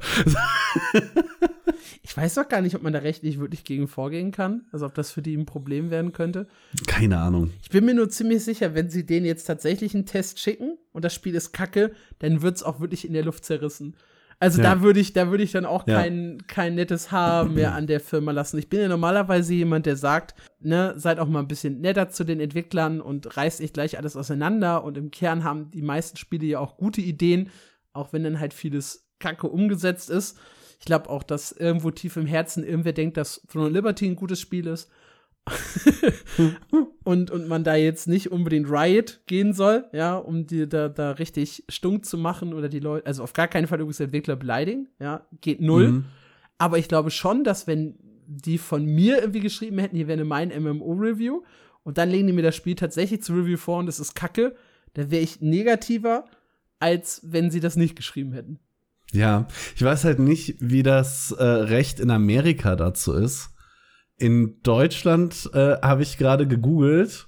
Man kann eine Abmahnung schicken, tatsächlich, natürlich. Und äh, der Äußernde ist zu der Darstellung, äh, ist zu einer Gegendarstellung verpflichtet. Also ja, wenn Massively dieses Ding dann testet und es scheiße bewertet, müssen die das dann auch auf ihre Website packen? Nee, die müssen nur ein Statement reinpacken, dass sie das anderes frei erfunden haben. Okay. Es wäre aber witzig, wenn sie dann irgendwie so ein äh, 1 von 10 von Massively auf ihre Seite packen müssten. Nee, nee. Du hast dann, du hast dann wie bei der Bild irgendwo auf der 16. Seite ganz unten einen kleinen Kasten, wo dann steht, wir haben in der Ausgabe XY behauptet, Robert Habeck hätte mit seiner Schwester geschlafen. Äh, wir stellen richtig, dass es nie passiert. Groß, großartiges Beispiel, Alex. Ja, war das erste, was mir eingefallen ist bei der Das Bild. ist das Sorry. erste, was dir, das allererste, was dir einfällt, ist das. Gut, wechseln wir das Thema und gehen rüber ja, zu unseren großen sechs. Uh, was ist da in den letzten zwei Wochen passiert? Bei WoW, als ich verschwunden bin, ist ja der neue Patch 10.1 erschienen und relativ kurz danach haben sie auch 10.1.5 angekündigt. Also das nächste Update äh, hat noch keinen Release-Termin, äh, bringt aber ein neues Mega-Dungeon mit acht Bossen. Äh, es gibt ein Update oder ein großes, eine große Überarbeitung der Magier. Es gibt eine neue Spezialisierung für den Rufer. Und das Drachenreiten, worüber ich mich sehr freue, wird in der alten Welt freigeschaltet. Das heißt auch endlich äh, durch das normale Azeroth fliegen äh, auf meinem Drachen der mir echt auch immer noch Bock macht. Also auch nice. die, die, Rennen und so hat WoW ganz gut äh, geklaut von, von Guild Wars 2. Das kann ich ja immer wieder so sagen. Ja, Greifenrennen machen ja auch immer noch Spaß. Absolut, ja. Ja, das so zu den generellen Patch-Aussichten. Ein bisschen spannender ist dann das, was die Leute so ein bisschen herausfinden. Denn es gibt schon seit längerem die Spekulation, dass noch mal eine Art Cataclysm 2.0 in der nächsten Erweiterung anstehen könnte. Also mit Cataclysm hat ja WoW so ein bisschen das ganze Spiel überarbeitet, den Einstieg, die alten Gebiete, alles wurde von Deathwing zerstört, es wurde gestreamlined, es wurde grafisch ein bisschen angepasst und Cataclysm ist ja ein sehr, sehr, kommt sehr, sehr durchwachsen in der Community an. Einige finden es geil, die meisten finden es meh, ein paar hassen es und haben deshalb aufgehört. Das war ja auch so der, der Hochpunkt war ja WOTLK, Anfang Cataclysm und danach gingen die Abozahlen ja runter. Eben auch, sagen viele, wegen Cataclysm.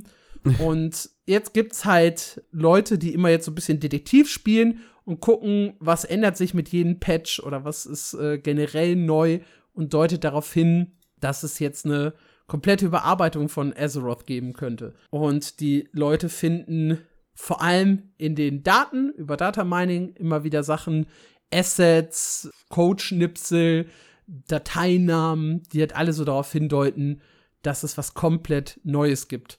Zum Beispiel neue Gebäude äh, für die Stadt Goldhain, also die direkt da bei, bei Stormwind, ein bisschen südlicher. Ork-Festungsteile wurden gefunden. Überarbeitung der Charaktere, Überarbeitung von den PvP-Zonen, Arati-Becken und der Kriegshymdenschlucht. Gegnertypen haben neue Designs bekommen, HD-Sachen wurden gefunden. Wie gesagt, ein paar Dateinamen. Alles ist so ein bisschen, ja, deutet so ein bisschen darauf hin, dass es demnächst eine große Überarbeitung von WoW geben könnte. Und ich bin auch nicht sicher, ob ich das richtig cool finde oder nicht. Äh, was aber feststeht, ist halt, storytechnisch passt das jetzt ganz gut. Um, ähm, weil schon zwischen Shadowlands und Dragonflights äh, gab es jetzt so einen Timeskip von mehreren Jahren. Und ja, man fängt jetzt so ein bisschen an, alles neu zu machen. Wieder so ein bisschen back to the basics war ja auch Dragonflight. Fokus auf Talente, Crafting, ähm, wenig halt so verrückte Dinge. Ja, Shadowlands ja. war ja schon sehr, sehr experimentell und mit der durchgedrehten Sylvanas in den Erweiterungen vorher und so.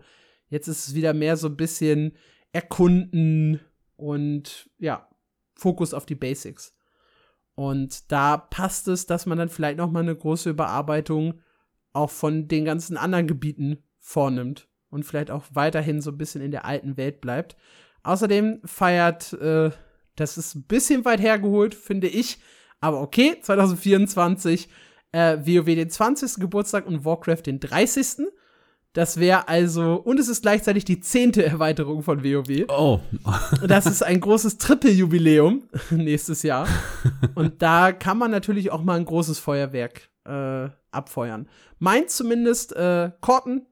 Und äh, wie wir alle wissen, Corten hat da eine Nase für WoW-Themen. Ja, Klingt auf jeden Fall ganz cool. Ich bin wie immer absolut planlos, was World of Warcraft angeht. ähm, muss mal wieder meinen imaginären Hut vor Dataminern ziehen. Ich finde es unglaublich, wie viel Passion die in sowas stecken, diesen ganzen Kram zu finden und einfach nur dadurch stumpf Dateinamen durchzuklicken. So viel Leidenschaft für irgendwas muss man erstmal haben. ja, ansonsten gab es bei WoW äh, auch ein bisschen was Positives. Es läuft gerade ein Diablo 4 Event, bei dem man ganz gut Loot bekommen kann. Es spawnen Schatzgoblins in den Hauptstädten ähm, oder auch in den neuen Dracheninselgebieten. Und fünf Minuten bevor die kommen, wird es auf der Karte angezeigt. Dann gibt es ein äh, Spawn-Portal und am Ende gibt es dicken Loot, äh, unter anderem seltene Reittiere und Haustiere, Transmog-Sets, Spielzeuge und eine Tasche mit 36 Plätzen. Und wie wir alle wissen, dicke Taschen sind wichtig. ähm, dementsprechend, wer gerade easy Loot abstauben möchte, kann dieses Diablo-Event nutzen. Sollte regelmäßig Schatzgoblins in Hauptstädten töten. Ist nicht aufwendig, macht Spaß und wie gesagt, guter Loot. Wir lieben Cross-Promotion. Ja, dann gab es aber auch zwei schlechte Nachrichten für WoW. Die eine ist äh, schon ein kleines bisschen älter, die andere ein bisschen jünger. Die ältere ist, äh, die Münze ähm, ist in WOTLK Classic äh, erschienen, so die Marke, die WoW-Marke. Das ist dieser lustige Gegenstand, mit dem man sein Abo bezahlen kann.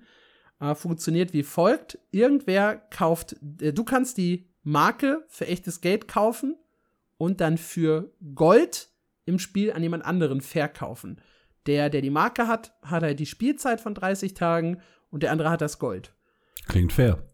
Ja, äh, auf der anderen Seite kannst du natürlich darüber, also du kannst halt echtes Geld zu Gold tauschen oder auch mit mhm. Gold deine Spielzeit finanzieren. Funktioniert aber nur so, wenn es muss halt einer kaufen, einer verkaufen. Wenn es keiner kauft, kann es auch keiner nutzen. Mhm. Ähm, das war bisher eine Sache, die nur in WoW selber funktioniert, also in der Retail-Version. Und die kommt jetzt zu WOTLK Classic. Und das sehen halt einige problematisch, weil es ist halt die Classic-Version von Wrath of, the, äh, Wrath of the Lich King. Da gab es das nicht. Äh, es sorgt halt für unheimlich viel äh, oder mögliche Goldinflation im Spiel. Und da haben einige laut aufgeschrien und gesagt, nein, das wollen wir in unserem WOTLK Classic nicht oder in unserem WoW Classic allgemein nicht. Äh, und plötzlich heißt es wieder, ja gut, dann wechseln wir halt auf Privatserver. Super. Ja, und damit ist eigentlich dieser ganze, also, ne, der ganze Sinn von Classic so ein bisschen hin. Ja. Sie haben ja angefangen, Privatserver zu schließen oder schließen zu lassen und dann halt ihre eigene WoW Classic Version zu bringen. Viele haben das gefeiert und jetzt fangen diese Leute an, auch wieder genervt zu sein. Wer hätte das kommen sehen können? ja, einige sagen halt, ne, Pay to Win, ich kann mir halt für Geld Gold kaufen, äh, wenn auch nur indirekt. Und das spielt halt in WoW tatsächlich eine größere Rolle als zum Beispiel in Guild Wars 2, wo das ja auch geht. Da kann mhm. ich mir auch Edelsteine in Gold tauschen und andersrum. Aber es ist halt einfach so, in GW2 bist du relativ schnell an deiner Max-Rüstung. Und wenn jemand dann Geld für Skins ausgeben möchte, interessiert das halt die Leute relativ wenig. Und du hast halt auch eine feste Max-Rüstung. Ja. Und die ist halt in äh, WoW Classic viel, viel schwerer zu kriegen. Ja, ich sehe den Inflationspunkt gar nicht. Also eigentlich wollte ich dir gerade äh, sagen, Inflation ist natürlich ein Thema, aber es ist ja nicht so, dass du das Gold einfach aus dem Nichts durch echtes Geld das erzeugst. Stimmt, ja. es, es muss ja jemand farmen. Das war auch, glaube ich, mein eigener also. Satz. Der stand auch nirgendwo. das, das, das war nur so. Äh, wobei, doch, doch, hier unten steht's. Doch, ich hab's richtig im Kopf. Äh, weil die dann sagen, ähm, Bots und Goldseller nehmen halt zu, weil das ja, halt okay. über die Marke viel einfacher ist. Ja, das, das gute Bot-Thema, natürlich. ja. Denkst du, Blizzard rudert da noch mal zurück? Eher nicht, hm? Nee. Sie haben es ja, also es gab ja auch große Kritik, als das auf die Retail-Server gekommen ist. Und es hat das ja. Spiel ja auch nicht komplett zerstört. Im Gegenteil, viele sagen halt jetzt, okay, ich kann halt so viel zocken, dass ich mir kein Abo kaufen muss. Ich genieße das. Und dann gab es halt diese berühmten Leute, die immer vorrechnen, eine Arbeitsstunde in der echten Welt versus eine Stunde Farben in der äh, virtuellen Welt, dass sich das halt gar nicht rechnet und du irgendwie 40 mal mehr spielen musst, als in der echten Welt arbeiten für das Abo und so weiter. ja, jeder spielt halt für das, was er Bock hat und wenn es das Ziel ist, äh, das Spiel kostenlos zu machen durchs Farmen, why not? Ja, ja go for it. Have fun. ja, die andere News ist tatsächlich keine 24 Stunden alt. Und zwar dreht sie sich um Brian Holinka. Das ist ein bekannter Entwickler von World of Warcraft, der unter anderem dafür verantwortlich war, dass die äh, neuen Talentbäume ins Spiel gekommen sind. Also wieder Back to the Basics, ne? mehr Auswahl, äh, mehr Bedeutung. Das haben ja sehr, sehr viele Spieler gefeiert. Und er geht jetzt weg und sagt, äh, hey, ich gehe zu Ghostcrawlers neuen MMO. ja, da haben wir ja auch schon vor, ich glaube, vier Wochen drüber gesprochen, dass äh, Ghostcrawler von Riot Games weg ist, gesagt hat, er macht ein neues MMO, äh, setzt da irgendwie komplett auf Remote Work und die Leute sollen da leben, wo sie halt Lust haben. Ja. Was ihm ja, glaube ich, auch sehr, sehr wichtig war, dass er halt bei seiner Familie sein kann. Und er hat da große Pläne und sucht halt erfahrene Entwickler. Und Brian ist da definitiv eine erfahrene Person, die das Team, glaube ich, sehr, sehr gut ergänzen wird. Also das klingt nach einem sehr, sehr spannenden Projekt, das Ghostcrawler da im Hintergrund äh, auf die Beine steht, auch wenn das auch wieder zig Jahre dauern wird. wir, wir wissen sehen. ja wirklich noch gar nichts. Wir, wir wissen nicht mal, ob es ein MMORPG wird. Er hat ja nur gesagt, es ist ein Spiel mit MMO-Aspekten. Ja. das hat keiner, halt nicht mal das Studio hat einen Namen. Das ist noch so weit weg. Das ist richtig, ja. Ich könnte mir halt vorstellen, äh, da sein Fokus ja echt auf Dungeons und sowas liegt. Ich hätte ja Bock auf so ein, ja, so ein bisschen wie Rakion, ja, mein allererstes MMO, ja. Äh, dass du halt äh, gar nicht in einer Open World lebst, sondern in deinem Interface. Ja, und von da aus dann immer in Dungeons ziehst, weil er ist ja ein großer Fan von knackigen Dungeons, schweren Raids und sowas. Ich find's einfach geil, weil das halt ausbricht aus dem klassischen MMORPG. Das mhm. heißt, alles, was du machst, ist mit deiner Gilde chatten, in dem Interface deinen Charakter ausrüsten, vielleicht mit einem echt komplizierten Talentsystem, so ein bisschen Path of Exile mäßig. Und ich oh sitze dann da und Theory crafte vor mich hin und wähle halt das Talent oder das Talent, bevor ich dann in eine Runde in das Dungeon laufe. Und äh, muss dann vielleicht auch so Dungeon Run abbrechen, wieder ins Interface zurück äh, mich neu ausrüsten oder beziehungsweise neue Talente wählen und sowas und dann noch mal rein und noch mal rein, Try and Error und dann mich einfach durchspielen durch knackig harte Dungeons. Das fände ich wäre ein geiles Ding. Das, das wäre ein Spiel, weißt du, dann brauchst du auch nicht dieses ganze Quest drumherum und ich design halt eine Open World und Unreal Engine 5 und sowas, sondern ich kann mich auf das konzentrieren, was halt meine Stärke ist. Und das ist halt eine geile Dungeon- und Raid-Erfahrung bieten. Ja.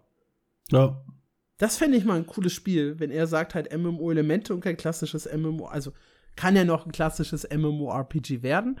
Aber wenn man mal was Neues machen will oder was Ungewöhnliches, fände ich das eigentlich ziemlich spannend. Würde ich nur auf diesen Kern reduziert, weiß ich nicht, 5 Spieler Dungeons, 10 Spieler Heroic Missions, 20 oder 40 Spieler hm. Raids, 100 Spieler Weltbosskampf, so Ich bin mir nicht mal sicher, ob die momentan selber wissen, was genau das am Ende wird. Bestimmt nicht. Nee, also es ist noch so, so early. Aber ich finde es halt super, wenn man jetzt mitkriegt, dass so ein paar äh, erfahrene Veteranen, Hasen da weggezogen werden.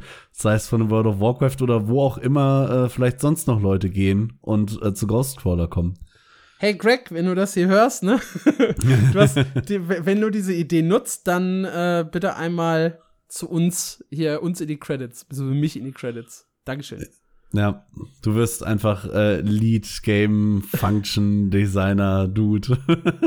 Finde ich gut, Dankeschön. Ja, Full Remote. Kannst ja einfach weitermachen wie bisher quasi. Was ist noch passiert? ESO, Necrom, erscheint nächste Woche die Erweiterung. Wir haben recht ausführlich darüber in unserem ESO-Special gesprochen. 5. Juni ist der Release. 30 Stunden neue Story, neu, zwei neue Gebiete, die neue Klasse Arkanist, auf die ich mich sehr, sehr freue. Ja, wenn ihr Bock habt auf ESO, das ist wie gesagt die Erweiterung. Und dann kommt ja noch Ende des Jahres äh, die, die große Neuerung mit Endlos Dungeons, äh, was ja so ein bisschen die Besonderheit dann von 2023 ist, eine neue Klasse und ein komplett neues Feature. Und ja, ich bin gespannt, was ESO daraus macht. Wir planen ja dann auch für, weiß ich nicht, Juli, August so einen kleinen, kleinen Review-Podcast, wo wir dann auch wieder Gäste einladen, um mal zu gucken, wie gut war denn jetzt eigentlich Necrom. Äh, ich werde sicherlich in zwei Wochen so ein kleines bisschen über meine Erfahrungen sprechen. Äh, ja, wenn ihr also ESO mögt oder nochmal in ESO reinschauen äh, möchtet, dann ab dafür. Buy to Play, ihr müsst halt einmal Necrom kaufen. 40 Euro, wenn ihr schon ESO besitzt. 60 Euro, wenn ihr es nicht besitzt und alle anderen Erweiterungen vorher auch mit drin haben möchtet.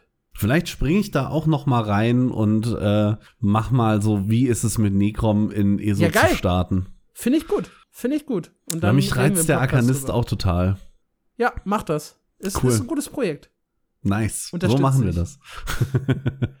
ja, bei Guild Wars 2 ähm, mache ich einmal noch ganz kurz weiter. Weil da muss ich äh, zu meiner Schande gestehen, kann ich gar nicht so viel sagen. Kam der neue Quartalspatch mit dem Update äh, What Lies Beneath. Oh Gott, was war denn der deutsche Name?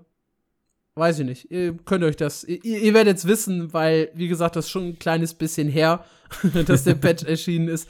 Ich konnte ihn bisher noch nicht spielen, das heißt, ich kann euch keine große Review dazu geben. Es ist aber der letzte Patch von End of Dragons. Dementsprechend geht es jetzt demnächst weiter mit einem neuen Circle.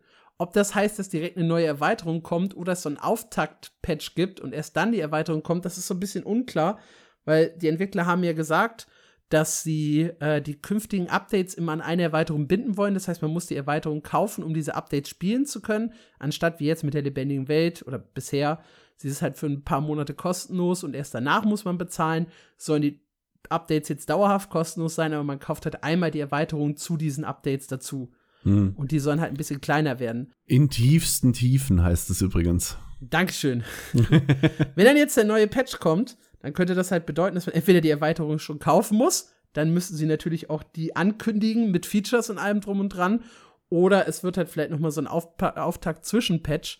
Aber ich habe ja gesagt, ich bin ziemlich zuversichtlich, dass wir noch dieses Jahr mindestens alle Infos zur Erweiterung bekommen, wenn nicht sogar noch dieses Jahr, Ende des Jahres, den Release.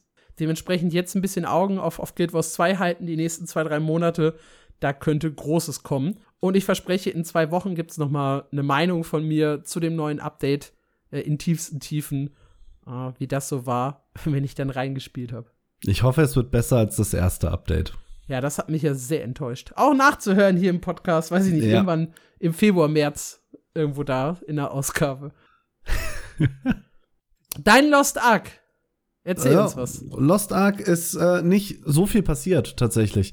Ähm, wir haben ja den großen Mai-Patch äh, bekommen, da hatten wir schon drüber geredet und äh, bis dann der Juni-Patch kommt, äh, sind ja nur so Filler-Geschichten mit drin.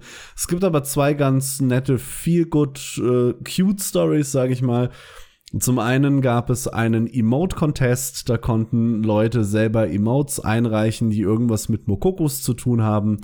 Da stimmt die Community dann drüber ab, welcher gewinnt. Und äh, ich glaube, der Gewinner oder die zwei Gewinner werden es dann sogar ins Spiel schaffen und dann können alle diese Emotes, die da kreiert und gefeiert wurden, äh, kostenlos benutzen. Ist eine ganz süße Geschichte, ist jetzt nichts Bahnbrechendes, aber ganz nett. Ähnlich sieht es aus mit dem Mentorenprogramm. Das ist, ähm, wenn wir das aufnehmen, gestern gestartet läuft über den offiziellen Discord-Server von Lost Ark. Äh, da können sich Leute quasi als Mentoren eintragen und wollen dann so eine, ich sag mal, interaktive Knowledge Base aufbauen. Also einfach ein Ort, wo Anfänger wirklich Hilfe finden können wenn sie irgendwelche Probleme haben. Das Ganze läuft größtenteils in Kooperation mit dem Streamer Stoops oder Stops. Ich weiß tatsächlich nicht, wie man ihn ausspricht. Äh, ist ein recht großer Lost Ark Streamer, der hat auch schon sehr viel mit Smygate und Amazon zusammen gemacht. Äh, und seine Meinung ist eben, dass Lost Ark hinten raus ein bisschen schwieriger wird für neue Spieler, weil die Raids so knackig sind. Und was ich schon prophezeit hatte, es wurde zum Problem, wenn Vikers und Waltern einfacher sind, sind die Leute spätestens beim Clown raus. Und um denen jetzt ein bisschen entgegenzuwirken, gibt es dann quasi dieses Mentorenprogramm, was als so eine Art Raid-Akademie fungieren soll. Also um die Leute ein bisschen darauf vorzubereiten, zu gucken, äh, was kann denn deine Klasse eigentlich, welche Skills nimmst du mit und warum und was kommt bei dem Boss überhaupt auf dich zu. Das sind so die zwei Sachen, die bisher passiert sind. Ist ganz süß. Weniger süß äh, war eine Meinung von S1 Gold. Der ist nämlich sehr, sehr traurig über das, was in Lost Ark passiert, weil die Spielerzahlen auf Steam recht rapide gefallen sind. Da haben wir heute jetzt schon mehrfach drüber geredet. Äh sie sind wahrscheinlich gar nicht so niedrig. Also klar, Lost Ark hatte diesen enorm krassen Peak mit, ich glaube, 1,2 Millionen Spielern zu Release. Und jetzt gerade sind wir bei einem Daily Peak. Ich meine, es waren 50.000 plus minus, was aber halt immer noch super viele Spieler sind. Und ich erinnere mich da nochmal zurück vor den Release, wo Gold River ja gefragt wurde, wie, was er sich denn für den Launch und die westliche Version wünscht. Und da sagt er ja, 200.000 zu Release wäre geil und nach einem halben Jahr noch 70.000, dann hätten sie gewonnen. Wir haben jetzt anderthalb Jahre später und 50.000. Ich, ich nehme an, dass sie das als gewonnen akzeptieren. Du musst ja dann auch noch, ne, Peak-Spieler versus aktive ja. Spieler. Also das genau. sind über 100, 120.000, die das ja noch täglich einloggen. Ja. Ja, ganz, ganz spannend von ihm. Also er sagt ja in dem Video tatsächlich gar nicht, was ihn alles stört, sondern er sagt nur, es ist ziemlich traurig und dass er sich wünschen würde, dass die Entwickler äh, in eine andere Richtung gehen. Ja, mhm. weil er hatte auch vorher in, er hatte sein Video damit beendet, dass er sagt, er greift bitte drastische Maßnahmen und verbessert das Spiel endlich. und das ist halt eine sehr, sehr vage Aussage. Aber es gibt ja jede Menge objektiver Punkte, die man ja. äh, kritisieren kann. Du hast bereits angesprochen Grind, du hast bereits angesprochen Schwierigkeitsgrade, ähm, das ist eigentlich nur eine, im Werte geschrieben, Zweitjob. Hattest du jetzt zwischenzeitlich auch ja. so eine Phase, ne, wo du jeden Tag einfach dieselben Sachen immer wieder gemacht hast, stundenlang, vier, sechs, acht Stunden am Tag. Für mich äh, war das wirklich schwierig, jetzt diesen Schritt zu gehen und in Lost Ark das zu machen, was mir Spaß macht und nicht so effizient wie möglich zu spielen. Und da merkt man dann erst, wie sehr man in dieser Spirale drin ist, wenn es einem wirklich schwer fällt, nur die Inhalte zu spielen, auf die man gerade Bock hat. Ja, du warst schon äh, ein ordentlicher Suchti. Ja, und das ist, also wenn man sich so im Reddit ein bisschen umguckt, klar, für neue Spieler ist ein großer Punkt, warum sie raus sind. Äh, eben, die Raids sind zu schwierig, ohne die Raids komme ich nicht weiter. Das ist in Lost Ark nun mal äh, so, ob man das mag oder nicht, sei mal dahingestellt, aber man muss raiden, auch wenn einem die Raids vielleicht zu schwierig sind, dann steckst du halt fest. Das ist, glaube ich, ein Punkt, den viele neue Spieler ein bisschen abschreckt. Äh, Veteranen steigen momentan reihenweise aus, wenn man den äh, Reddit-Stories denn glaubt, hauptsächlich wegen Lost Ark Burnout. Der neue Content kommt zu schnell, es kommt zu viel und dazu gibt es zu viele tägliche Aufgaben, um die man sich kümmern muss. Das sind momentan so die größten Kritikpunkte. Du hattest ja auch mal irgendwie gesagt, dass du gar nicht die Chance hast, das Item-Level so hoch zu bringen in der Zeit, bis das nächste Update dann äh, kommt. Äh, es sei denn, du suchtest halt wirklich irgendwie fast jeden Tag durch und hast irgendwie zwei, drei Cheat Days. Ja. Und ansonsten hätte das gar nicht geklappt. Das ist halt schon crazy. Es ist da komplett, muss man dann auch ein bisschen Amazon einfach kritisieren. Also im Reddit hat sich jetzt ein Spieler gemeldet, einer, äh, und der fand es so krass, dass er einen Post dazu gemacht hat, dass er ready ist für das August-Update, äh, was sie angekündigt haben. Und man muss dazu sagen, der gute Typ hat siebeneinhalbtausend Spielstunden. Ja. In anderthalb Jahren. der hat wahrscheinlich wirklich nichts anderes mehr gemacht. Und er hat einen Charakter so weit, dass er für die nächsten zwei Monate quasi bereit ist. Ich habe zweieinhalbtausend Spielstunden. Ich bin plus minus drei bis vierhundert Spielstunden davon entfernt, diesen Content zu spielen, die ich bis August dann noch investieren müsste. Und das finde ich schon ein harter Grind. Also wir jetzt knapp 500 Tage nach Release kann man ja so grob überschlagen sagen, ne? Mhm. Bei 7500 Spielstunden sind das also nicht 10, sondern 12,5? Nee, 15. 15 Stunden am Tag. Er hat wirklich nichts Dude. anderes gemacht. So, so, so grob jetzt im Kopf überschlagen. Mathematik lassen mich nicht hängen, ne? Aber hat auch einen sehr beeindruckenden Account, logisch, aber. ja, noch irgendwas? Äh, nö, ansonsten ist es da, wie gesagt, recht ruhig. Wir warten jetzt gerade auf das Juni-Update. Da kommt der neue Kontinent und äh, der neue Abyss Raid. Der wurde jetzt im Vorfeld schon ein bisschen zerrissen, weil, wie gesagt, man hat nur knapp acht Wochen Zeit, bis schon wieder der nächste Raid kommt, um also die Rüstung von dem Raid, der jetzt im Juni kommt, bis zum nächsten Content-Update im August zu haben, müsste man den ab Woche 1 äh, jede Woche klären und da sind die Leute jetzt schon angepisst, bevor das Ding da ist. Zu Recht. Ja, absolut. Ich gehöre, äh, ich gehöre zu, Leute, bin ich ehrlich. Gut, bei Black Desert passiert auch was im Juni. Ja, die kriegen eine neue Erweiterung. Land of the Morning Light. Die bringt das namensgebende Land of the Morning Light. Das ist eine komplett neue Region. Die ist an Korea orientiert. Ich weiß nicht, hatten wir schon über diesen coolen Tourismus-Trailer gesprochen ja, im Podcast? Haben wir. Ja, haben wir. Ja, also der ist sehr stark an Korea orientiert, äh, bringt ein paar coole Sachen mit und soll vor allem Grind reduzieren, was ich ganz cool finde und neuen Spielern einen leichteren Einstiegspunkt in BDO bieten. Ja, wir haben über Land of the Morning Light sogar hier im Podcast schon ein bisschen ausführlicher gesprochen. Für mhm. die, die nur eine kurze Zusammenfassung haben möchten, äh, 80 Prozent des Schadens und der Verteidigung, und das ist ja das Besondere an dem Gebiet, an den Bossen, die da sind, äh, hängen davon ab, dass ihr äh, quasi Gebietsruf farmt. Also ihr könnt euch spezialisieren auf äh, verschiedene Aspekte, Sonne, Mond, äh, was weiß ich, was da noch so kommt, mhm. und könnt diese halt leveln und dadurch Resistenzen und mehr Schaden an den jeweiligen Bossen verursachen. Und nur 20% äh, des Schadens in der Verteidigung hängen von eurem Gear ab.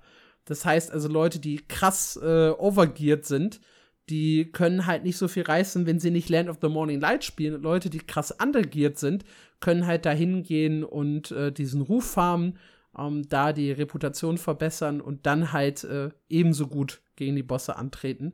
Äh, was halt ein sehr, sehr guter Zeitpunkt ist, um einzusteigen in das Spiel.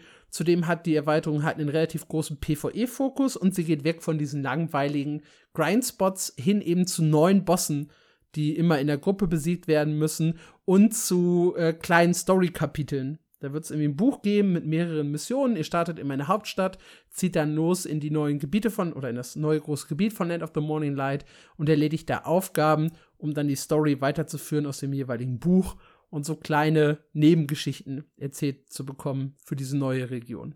Es gibt übrigens auch Solo-Bosse. Und auch Solo-Bosse, umso besser. Ich weiß tatsächlich äh, nicht, wie viel vorher schon bekannt war. Ich durfte das Ding gestern spielen, das darf ich sagen, aber deswegen halte ich mich hier gerade sehr zurück, äh, weil ich nicht weiß, wie viel ich jetzt schon sagen darf. Aber wir reden nächste Woche drüber. Vielleicht. Oh. Oder übernächste. cool, das äh, bietet sich ja vielleicht an für ein Special nächste Woche. Ja, Mal ein können, Black Desert Special. Ja, Warum geil. nicht eigentlich? Ja, nice. Dann kurz vor der Erweiterung äh, ein cooles Special zu BDO. Jetzt spontan beschlossen im Podcast. nice. Vielleicht finden wir auch noch einen coolen Gast dafür. Ja, bestimmt. Wie äh, ja. hier, Entenburg und Wusa hieß der andere, oder? Was? Nee, äh, nee, äh, nee. oh Gott. Wusa war die Klasse. Äh, ja, ja, ja, richtig. Ja. Nee. Äh, auch war, war, irgendwas mit W. Waka Wakayashi. Wakayashi, genau. oh, super Story, wenn ihr das nicht mitbekommen habt. Äh, sucht mal bei Entenburg auf äh, seinem Zweitkanal, Uncut, glaube ich ähm, nach der Geschichte. Super gut. Lohnt sich. Ja, ansonsten, äh, Wusa hast du schon angesprochen. Genau. Awakening steht mit an. Da, äh, die kommt heute tatsächlich. Äh, also wenn wir diesen äh, Podcast aufnehmen für euch, also gestern äh, die Wusa, also die eine der neuesten beiden Klassen, ich weiß nicht, ob es die neueste ist tatsächlich, äh, hat jetzt die Awakening bekommen. Das ist in Black Desert quasi eine andere Form von eurem Charakter. Die schaltet ihr durch eine Questline auf Stufe 56 frei, bekommt dadurch so einen anderen Playstyle und auch eine andere Waffe. Bei der Wusa geht das alles in Richtung äh, von Blumen. Auf dem Teaserbild hat sie so eine schöne Rose in der Hand. Äh, oh. Wahrscheinlich äh, geht es Richtung Blumenmagie. Ich habe es noch nicht gesehen. Äh, wie gesagt, kam heute raus. Könnt ihr also ab jetzt zocken, wenn ihr das hört. Ja, und dann haben wir jetzt noch äh, Final Fantasy XIV, bevor wir zu Was spielst du so und zum Leserfeedback kommen. Und bei Leserfeedback geht's diesmal richtig rund. Ja, das nice. kündige ich jetzt schon an. Habe ich mega Bock drauf. Ja, Final Fantasy. Da erschien das neueste äh, Update, nämlich 6.4 am 23. Mai. Da haben wir in den letzten Wochen schon immer mal wieder drüber gesprochen. War ein großer Patch, hat jetzt so ein bisschen das Ende von Endwalker eingeleitet. Und dann geht's ja demnächst mit einer neuen Story äh, weiter für die äh, Spieler. Um, ähm, dann gab es einen Live-Letter. Da wurde schon das nächste Update 6.4.5 so ein bisschen äh, vorgestellt. Da steht im äh, Fokus eine, ein neues Gewölbe, das es zu erledigen gilt. Dann gab es ein paar Infos zu den Fanfestivals 2023 2024 Eine neue PvP-Saison ist gestartet. Und was für euch vielleicht interessant ist, wenn ihr ein Grundstück besitzt und das Housing von Final Fantasy nutzt, die Zwangsräumung äh, war zwischenzeitlich deaktiviert. Äh, und zwar am 9. Februar haben sie damit angefangen, das äh, auszusetzen. Und am 21. Juni geht es wieder weiter. Und das bedeutet im Klartext sogar exakt an dem Stand vom Februar, vom 9. Februar. ähm, und wer dann halt nicht sein Grundstück regelmäßig besucht, der verliert es dann. Ähm, weil es halt ein paar Gebiete gibt, oder weil es halt Gebiete gibt, ne, in die man nur eine begrenzte Anzahl von Häusern bauen kann. Und wer das halt nicht regelmäßig nutzt, wird rausgeworfen, damit wieder Platz für neue Leute da ist. Heißt auch, wer in der gesamten Zeit übrigens, die jetzt das ausgesetzt war, sich nicht einmal eingeloggt hat, der verliert sein Haus auch automatisch. Und ansonsten wird der Timer wie früher fortgesetzt. Das heißt 30 Tage. Äh, wer 30 Tage lang sein Haus nicht betreten hat, der verliert sein Grundstück. Tja, so leicht kann's gehen. Wir haben letztens noch über äh, Ultima Online gesprochen, äh, wo ja Leute äh, das noch immer spielen, um ihr, ihr Grundstück zu behalten und ihr Haus. Ja. Und das seit 20 Jahren. Ja, muss man in Final Fantasy so tatsächlich auch machen. Ich finde das immer ein bisschen schade. Bin da, bin da nicht der Typ für. Aber ich kann mir vorstellen, dass es funktioniert. Gut, das waren die äh, großen sechs. Das waren die wichtigsten News der letzten zwei Wochen. Wir werden vielleicht auch noch einiges dann, was wir jetzt so ein bisschen geskippt haben, weil Zeit und so, äh, vielleicht in zwei Wochen nachholen. Mal gucken. Was spielst du so, mein lieber Marc? Ist bei mir eine super kurze Nummer. Ich habe in den zwei Wochen zwischen dem letzten Podcast ich bin an einem Donnerstag haben wir ihn aufgenommen, am Freitag bin ich gefahren und äh, dem heutigen Mittwoch, an dem wir aufnehmen, ich bin am Dienstag aus dem Urlaub zurückgekommen, exakt nichts gespielt, außer ganz schön clever. Das ist so ein, äh, weiß nicht, Würfelspiel, was man eigentlich, äh, also, ne, so mit, mit, mit Menschen spielt. Uh, und da gibt's halt eine, eine Handy-Version, ein Handy-Game von, für irgendwie, ich glaube, 2,99 oder so. Und das habe ich schon seit Jahrzehnten auf meinem Handy. Und das ist mein, mein großes Urlaubsspiel, weil wir haben einen, einen Spot, das sieht man auch auf der Map, wo du sechs Wohnwagen vor uns hört der Empfang für Telekom für 4 und 5G auf und ungefähr sieben Wohnwagen nach uns fängt er wieder an. Und wir leben in so einem weißen Spot, in so einem weißen Dreieck, wo es keinen Internetempfang gibt am Wohnwagen. Das heißt also, wenn abends irgendwie Kind und Frau schlafen oder tagsüber Mittagsschlaf oder was auch immer, kann ich nur Offline-Sachen auf dem Handy spielen. Und wir haben eine Stunde kostenloses WLAN auf dem Platz. Hammer. Äh, und dementsprechend spiele ich da immer äh, ganz schön clever und habe inzwischen auch schon den Nachfolger doppelt so clever und clever hoch drei. Also es geht immer weiter. Habe ich auf dem Handy. Die Namen glaub, sind toll. Letztes kam Clever Forever, aber das habe ich noch nicht. ähm, aber die drei habe ich und die drei habe ich ganz viel gespielt im Urlaub. Super gut, äh, strengt ein bisschen die grauen Zellen an. Ah, ja. Das war meine Gaming-Erfahrung in den letzten zwei Wochen. Ansonsten habe ich vor allem ähm, am Strand gelegen, unseren Wohnwagen genossen. Bin heftig braun geworden. Ihr seht es nicht, aber Marc, äh, Marc sieht es auch nicht, es ist dunkel in der Kamera. Doch, gerade als du dich so erotisch äh, ausgezogen hast, du bist ganz schön braun geworden. Dankeschön, Dankeschön. Was war bei ja, dir so los? Auch relativ wenig. Ich bin, ähm, habe in Lost Ark momentan ein bisschen runtergefahren. Ich habe meinen Main Character jetzt auf 1580 gepusht, bin also mit einem Charakter zumindest Content ready für das Juni-Update. Und dann habe ich mich überlegt, äh, habe ich überlegt, mache ich meinen Zweitcharakter, die Mage, jetzt auch noch. Die ist gerade auf 1560. Habe mich dann dazu entschieden, Nein. Und äh, deswegen fahre ich da gerade so ein bisschen runter, nutze die Zeit wieder mal für andere Titel, habe tatsächlich einige Stunden in äh, Mechabellum gesteckt. Da hatten ah. wir auch oh, schon kurz vor deinem Urlaub drüber ja. gesprochen. Wie ist es? Das macht richtig Laune. Ich, ich habe da richtig Spaß mit. Es ist, finde ich, ich bin kein Strategieexperte, an so ein paar Stellen noch so ein bisschen imbalanced. Vielleicht habe ich auch nur noch nicht rausgefunden, wie man gegen so zwei, drei bestimmte Kombis gewinnen kann, aber die überrollen mich einfach immer. aber ich habe da super viel Spaß mit. Mechabellum nach wie vor große Empfehlung, macht sehr viel Freude. Und ich habe an meinem Singleplayer Pile of Shame weitergearbeitet und habe vorgestern erfolgreich God of War abgeschlossen. Das habe ich äh, äh, endlich mal gespielt, das 2018er, weil ich spiele ja nur auf dem PC. Hat äh, tatsächlich Spaß gemacht. Nach ein paar Startschwierigkeiten wurde das hinten raus noch wirklich cool. Die Story äh, overrated, möchte ich sagen. Die war bei weitem nicht so tief wie das oder cool, wie das in vielen Reviews versprochen wurde. Aber gameplay-technisch äh, sehr viel Spaß gehabt damit. Ja, ja das, cool. das waren so meine zwei Wochen. Hast du Cinderstone online gespielt? Nein, habe ich nicht. Ich habe gerade mit der Schrecken festgestellt, dass es jetzt äh, auf Steam erschienen ist, im Early Access. Also just jetzt. Wow. ah, wenn ihr ein neues MMORPG spielen wollt mit einer äh, crazy Grafik und also zumindest im ersten Eindruck sehr, sehr langweiligem Gameplay. Ähm, das war allerdings noch in der Beta, keine Ahnung, was sich geändert hat. Schaut euch mal Cinderstone online an. Ich werde es jetzt die nächsten Tage noch mal spielen. Und dann gibt es auch in zwei Wochen im Podcast äh, neben dem Guild Wars 2 Patch noch mal eine kleine Review zu Cinderstone online. Kostet jetzt allerdings Geld, weil Early Access ist da. Es gab am Wochenende, konnte man das äh, noch kostenlos spielen. Tatsächlich äh, oh. in einem Playtest auf Steam haben wir auch einen Artikel auf meinem MMO drüber geschrieben. Aber jetzt, wenn ihr es spielen wollt, kostet die Early Access Version dann leider Geld. Blöd. Ah, ich habe Kontakt zu den Entwicklern. Mir kostet das nichts.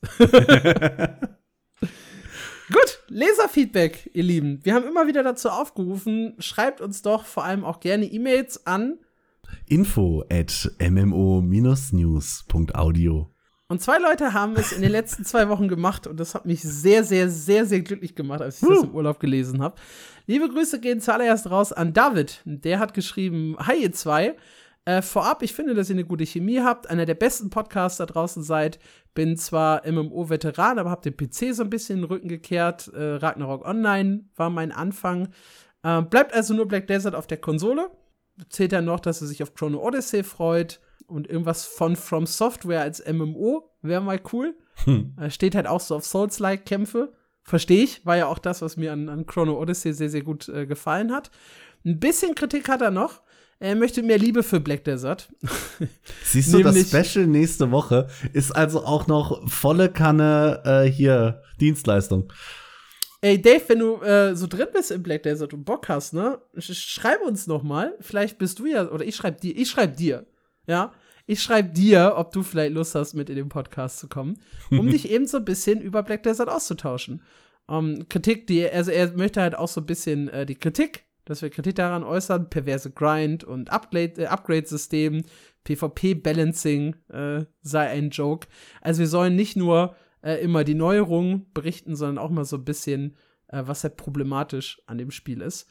Äh, können wir dem Special sehr, sehr gerne machen. Bietet sich ja an, nicht nur über Land of the Morning Light, sondern über das Spiel allgemein zu sprechen. Ja, gerne. Also, David, äh, dein Wunsch ist uns Befehl. Und da hat der liebe Mark geschrieben, Mark mit C, nicht ah, mit K. Ich war es nicht. der uns äh, zur zehnten regulären und zwanzigsten Folge insgesamt äh, gratuliert. Und äh, hat nach eigener Aussage alle Folgen gehört auf Spotify. Hoffe ich doch. ja. Äh, hat mit Herr der Ringe Online angefangen, äh, kommt auch immer wieder dahin zurück. Perfekt, ja, vielleicht bist du dann mal unser äh, Kandidat für ein Herr der Ringe Online-Special. Macht ja Sinn jetzt, wo Amazon damit anfängt. Äh, Guild Wars 2 gehypt, äh, so bist du bestimmt auf uns aufmerksam geworden. Ähm, und äh, zwischendurch auch mal Teso gespielt und Final Fantasy XIV ausprobiert. Äh, und auch, schreibt er dann noch dazu, BDO, Solo, SWTOR, Neverwinter und Lost Ark jeweils irgendwie immer so die ersten 10, 20 Level, aber irgendwas hat ihm meistens daran nicht gefallen.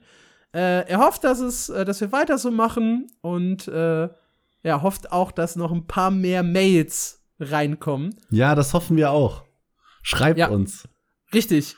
Lieber Luftl, aka Marc, äh, danke auch für dein Feedback. Sehr, sehr gerne gelesen. Wir haben euch ja dazu aufgerufen, auch mal so ein bisschen zu erzählen, wo ihr herkommt, welche MMORPGs gespielt habt, äh, welche MMORPGs ihr gespielt habt. Ob ich quasi immer noch und Marc ja eigentlich auch eigentlich nur Leute von Guild Wars 2 anlocken. Weil das ist so. Irgendwie haben wir, haben wir beide so, ne, eine ne Guild Wars 2 Base halt so Ja. ein bisschen hinter uns. Na gut, wir haben uns ja auch eigentlich über Guild News kennengelernt. Absolut, Also- ja. Ich habe tatsächlich noch ein Mini-Feedback von dem lieben Chili-Schote. Der hat mir auf Discord geschrieben, äh, hi, kleines Feedback für euren Podcast. Finde euch mega sympathisch und auch, dass du beim Ranten immer noch herzlich lachen kannst.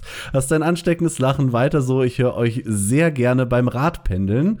Und er schreibt noch als Vorschlag für die Jubiläumsfolge oder ein Special, könnten wir eine Live-Folge auf Twitch machen. Wollen wir, Ja. wollen wir das schon, schon teasern? Willst du? Das hast du jetzt quasi schon geteasert. Ich hab's ein bisschen Teaser. geteasert. Okay. Das reicht Ja, als reicht.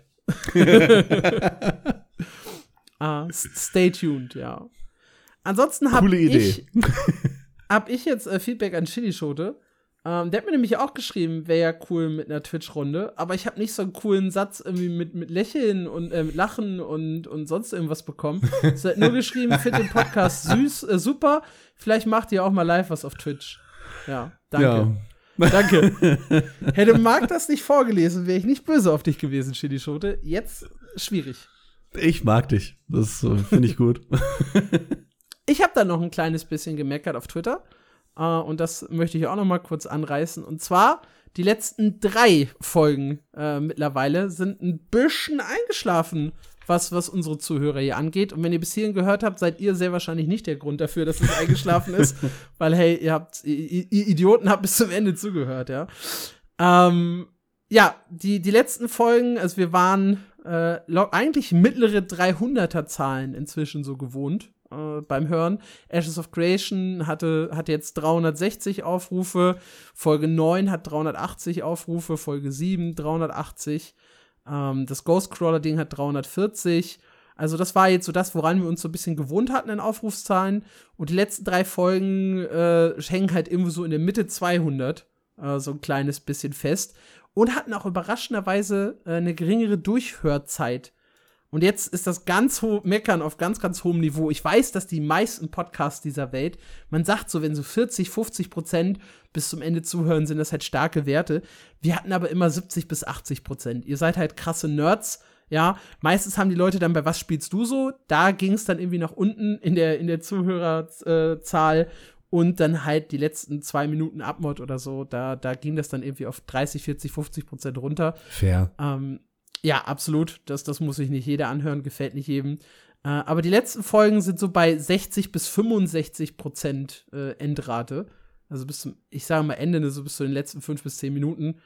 Äh, das ist bei einem Zwei-Stunden-Podcast, äh, glaube ich, als Ende noch zu betrachten. Ja, absolut. Äh, und da haben halt, also viele Leute sind ein bisschen eher abgesprungen, plus die Zahlen sind halt ein bisschen im Keller geblieben. Bei Blue Protocol kann ich so ein bisschen verstehen. Ähm, bei unserem Nostalgie-Special, da war das auch schon so, auch verständlich. Das sind halt so ein bisschen spezifischere Themen. Aber gerade bei der regulären Folge und den vier aussichtsreichen MMOs hat es mich ein bisschen geschockt. Deshalb, wenn ihr Feedback habt, wenn euch was nicht gefallen hat, ähm, wenn ihr ist jetzt halt schwierig, wenn ihr den Podcast nicht zu Ende hört, warum, ja, das in der letzten Minute zu fragen, okay. Schickt den Podcast all euren Freunden und fragt ihnen, was ihnen daran nicht gefällt. Ja, aber das, das, sollte so ein bisschen der Appell äh, am Ende des Podcasts nochmal sein.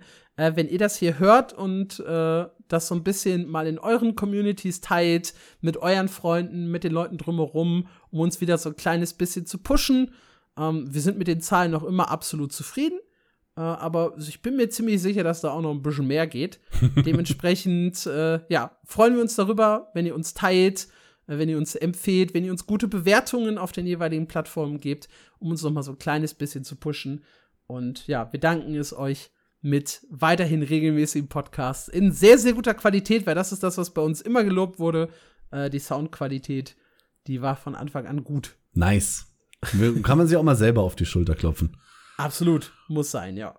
Auch, auch unsere Leidenschaft sollten wir mal an der Stelle loben, finde ich. Ich meine, wir sitzen hier, es ist jetzt Mittwoch, äh, 23.06 Uhr, weil wir vorher keine Zeit zum Aufnahmen, äh, Aufnehmen hatten, weil Sputti war im Urlaub, ich war gestern noch auf einem Event. Ähm, und der arme, arme Alex muss das jetzt noch schneiden, äh, damit ihr morgen früh was zum Hören habt. Ich finde ja, also uns, find uns toll. Ja, ich werde es heute Nacht um 1 Uhr irgendwie online stellen, gefühlt, oder halb eins. Und dann habt ihr es auf jeden Fall äh, morgens zum Hören. Und ja, folgt uns auch gerne auf Twitter, folgt uns auf Facebook, dann kriegt ihr alles Wichtige mit. Die Mail haben wir jetzt schon ein paar Mal erwähnt. Äh, die Podcast-Plattform kennt ihr natürlich alle. Und ja, das war's mit dieser Ausgabe. Wir hören uns nächste Woche wieder zu einer neuen Episode oder in zwei Wochen zu einer neuen regulären Folge. Macht's bis dahin gut, habt nicht zu viel Spaß ohne uns und bis zum nächsten Mal. Ciao.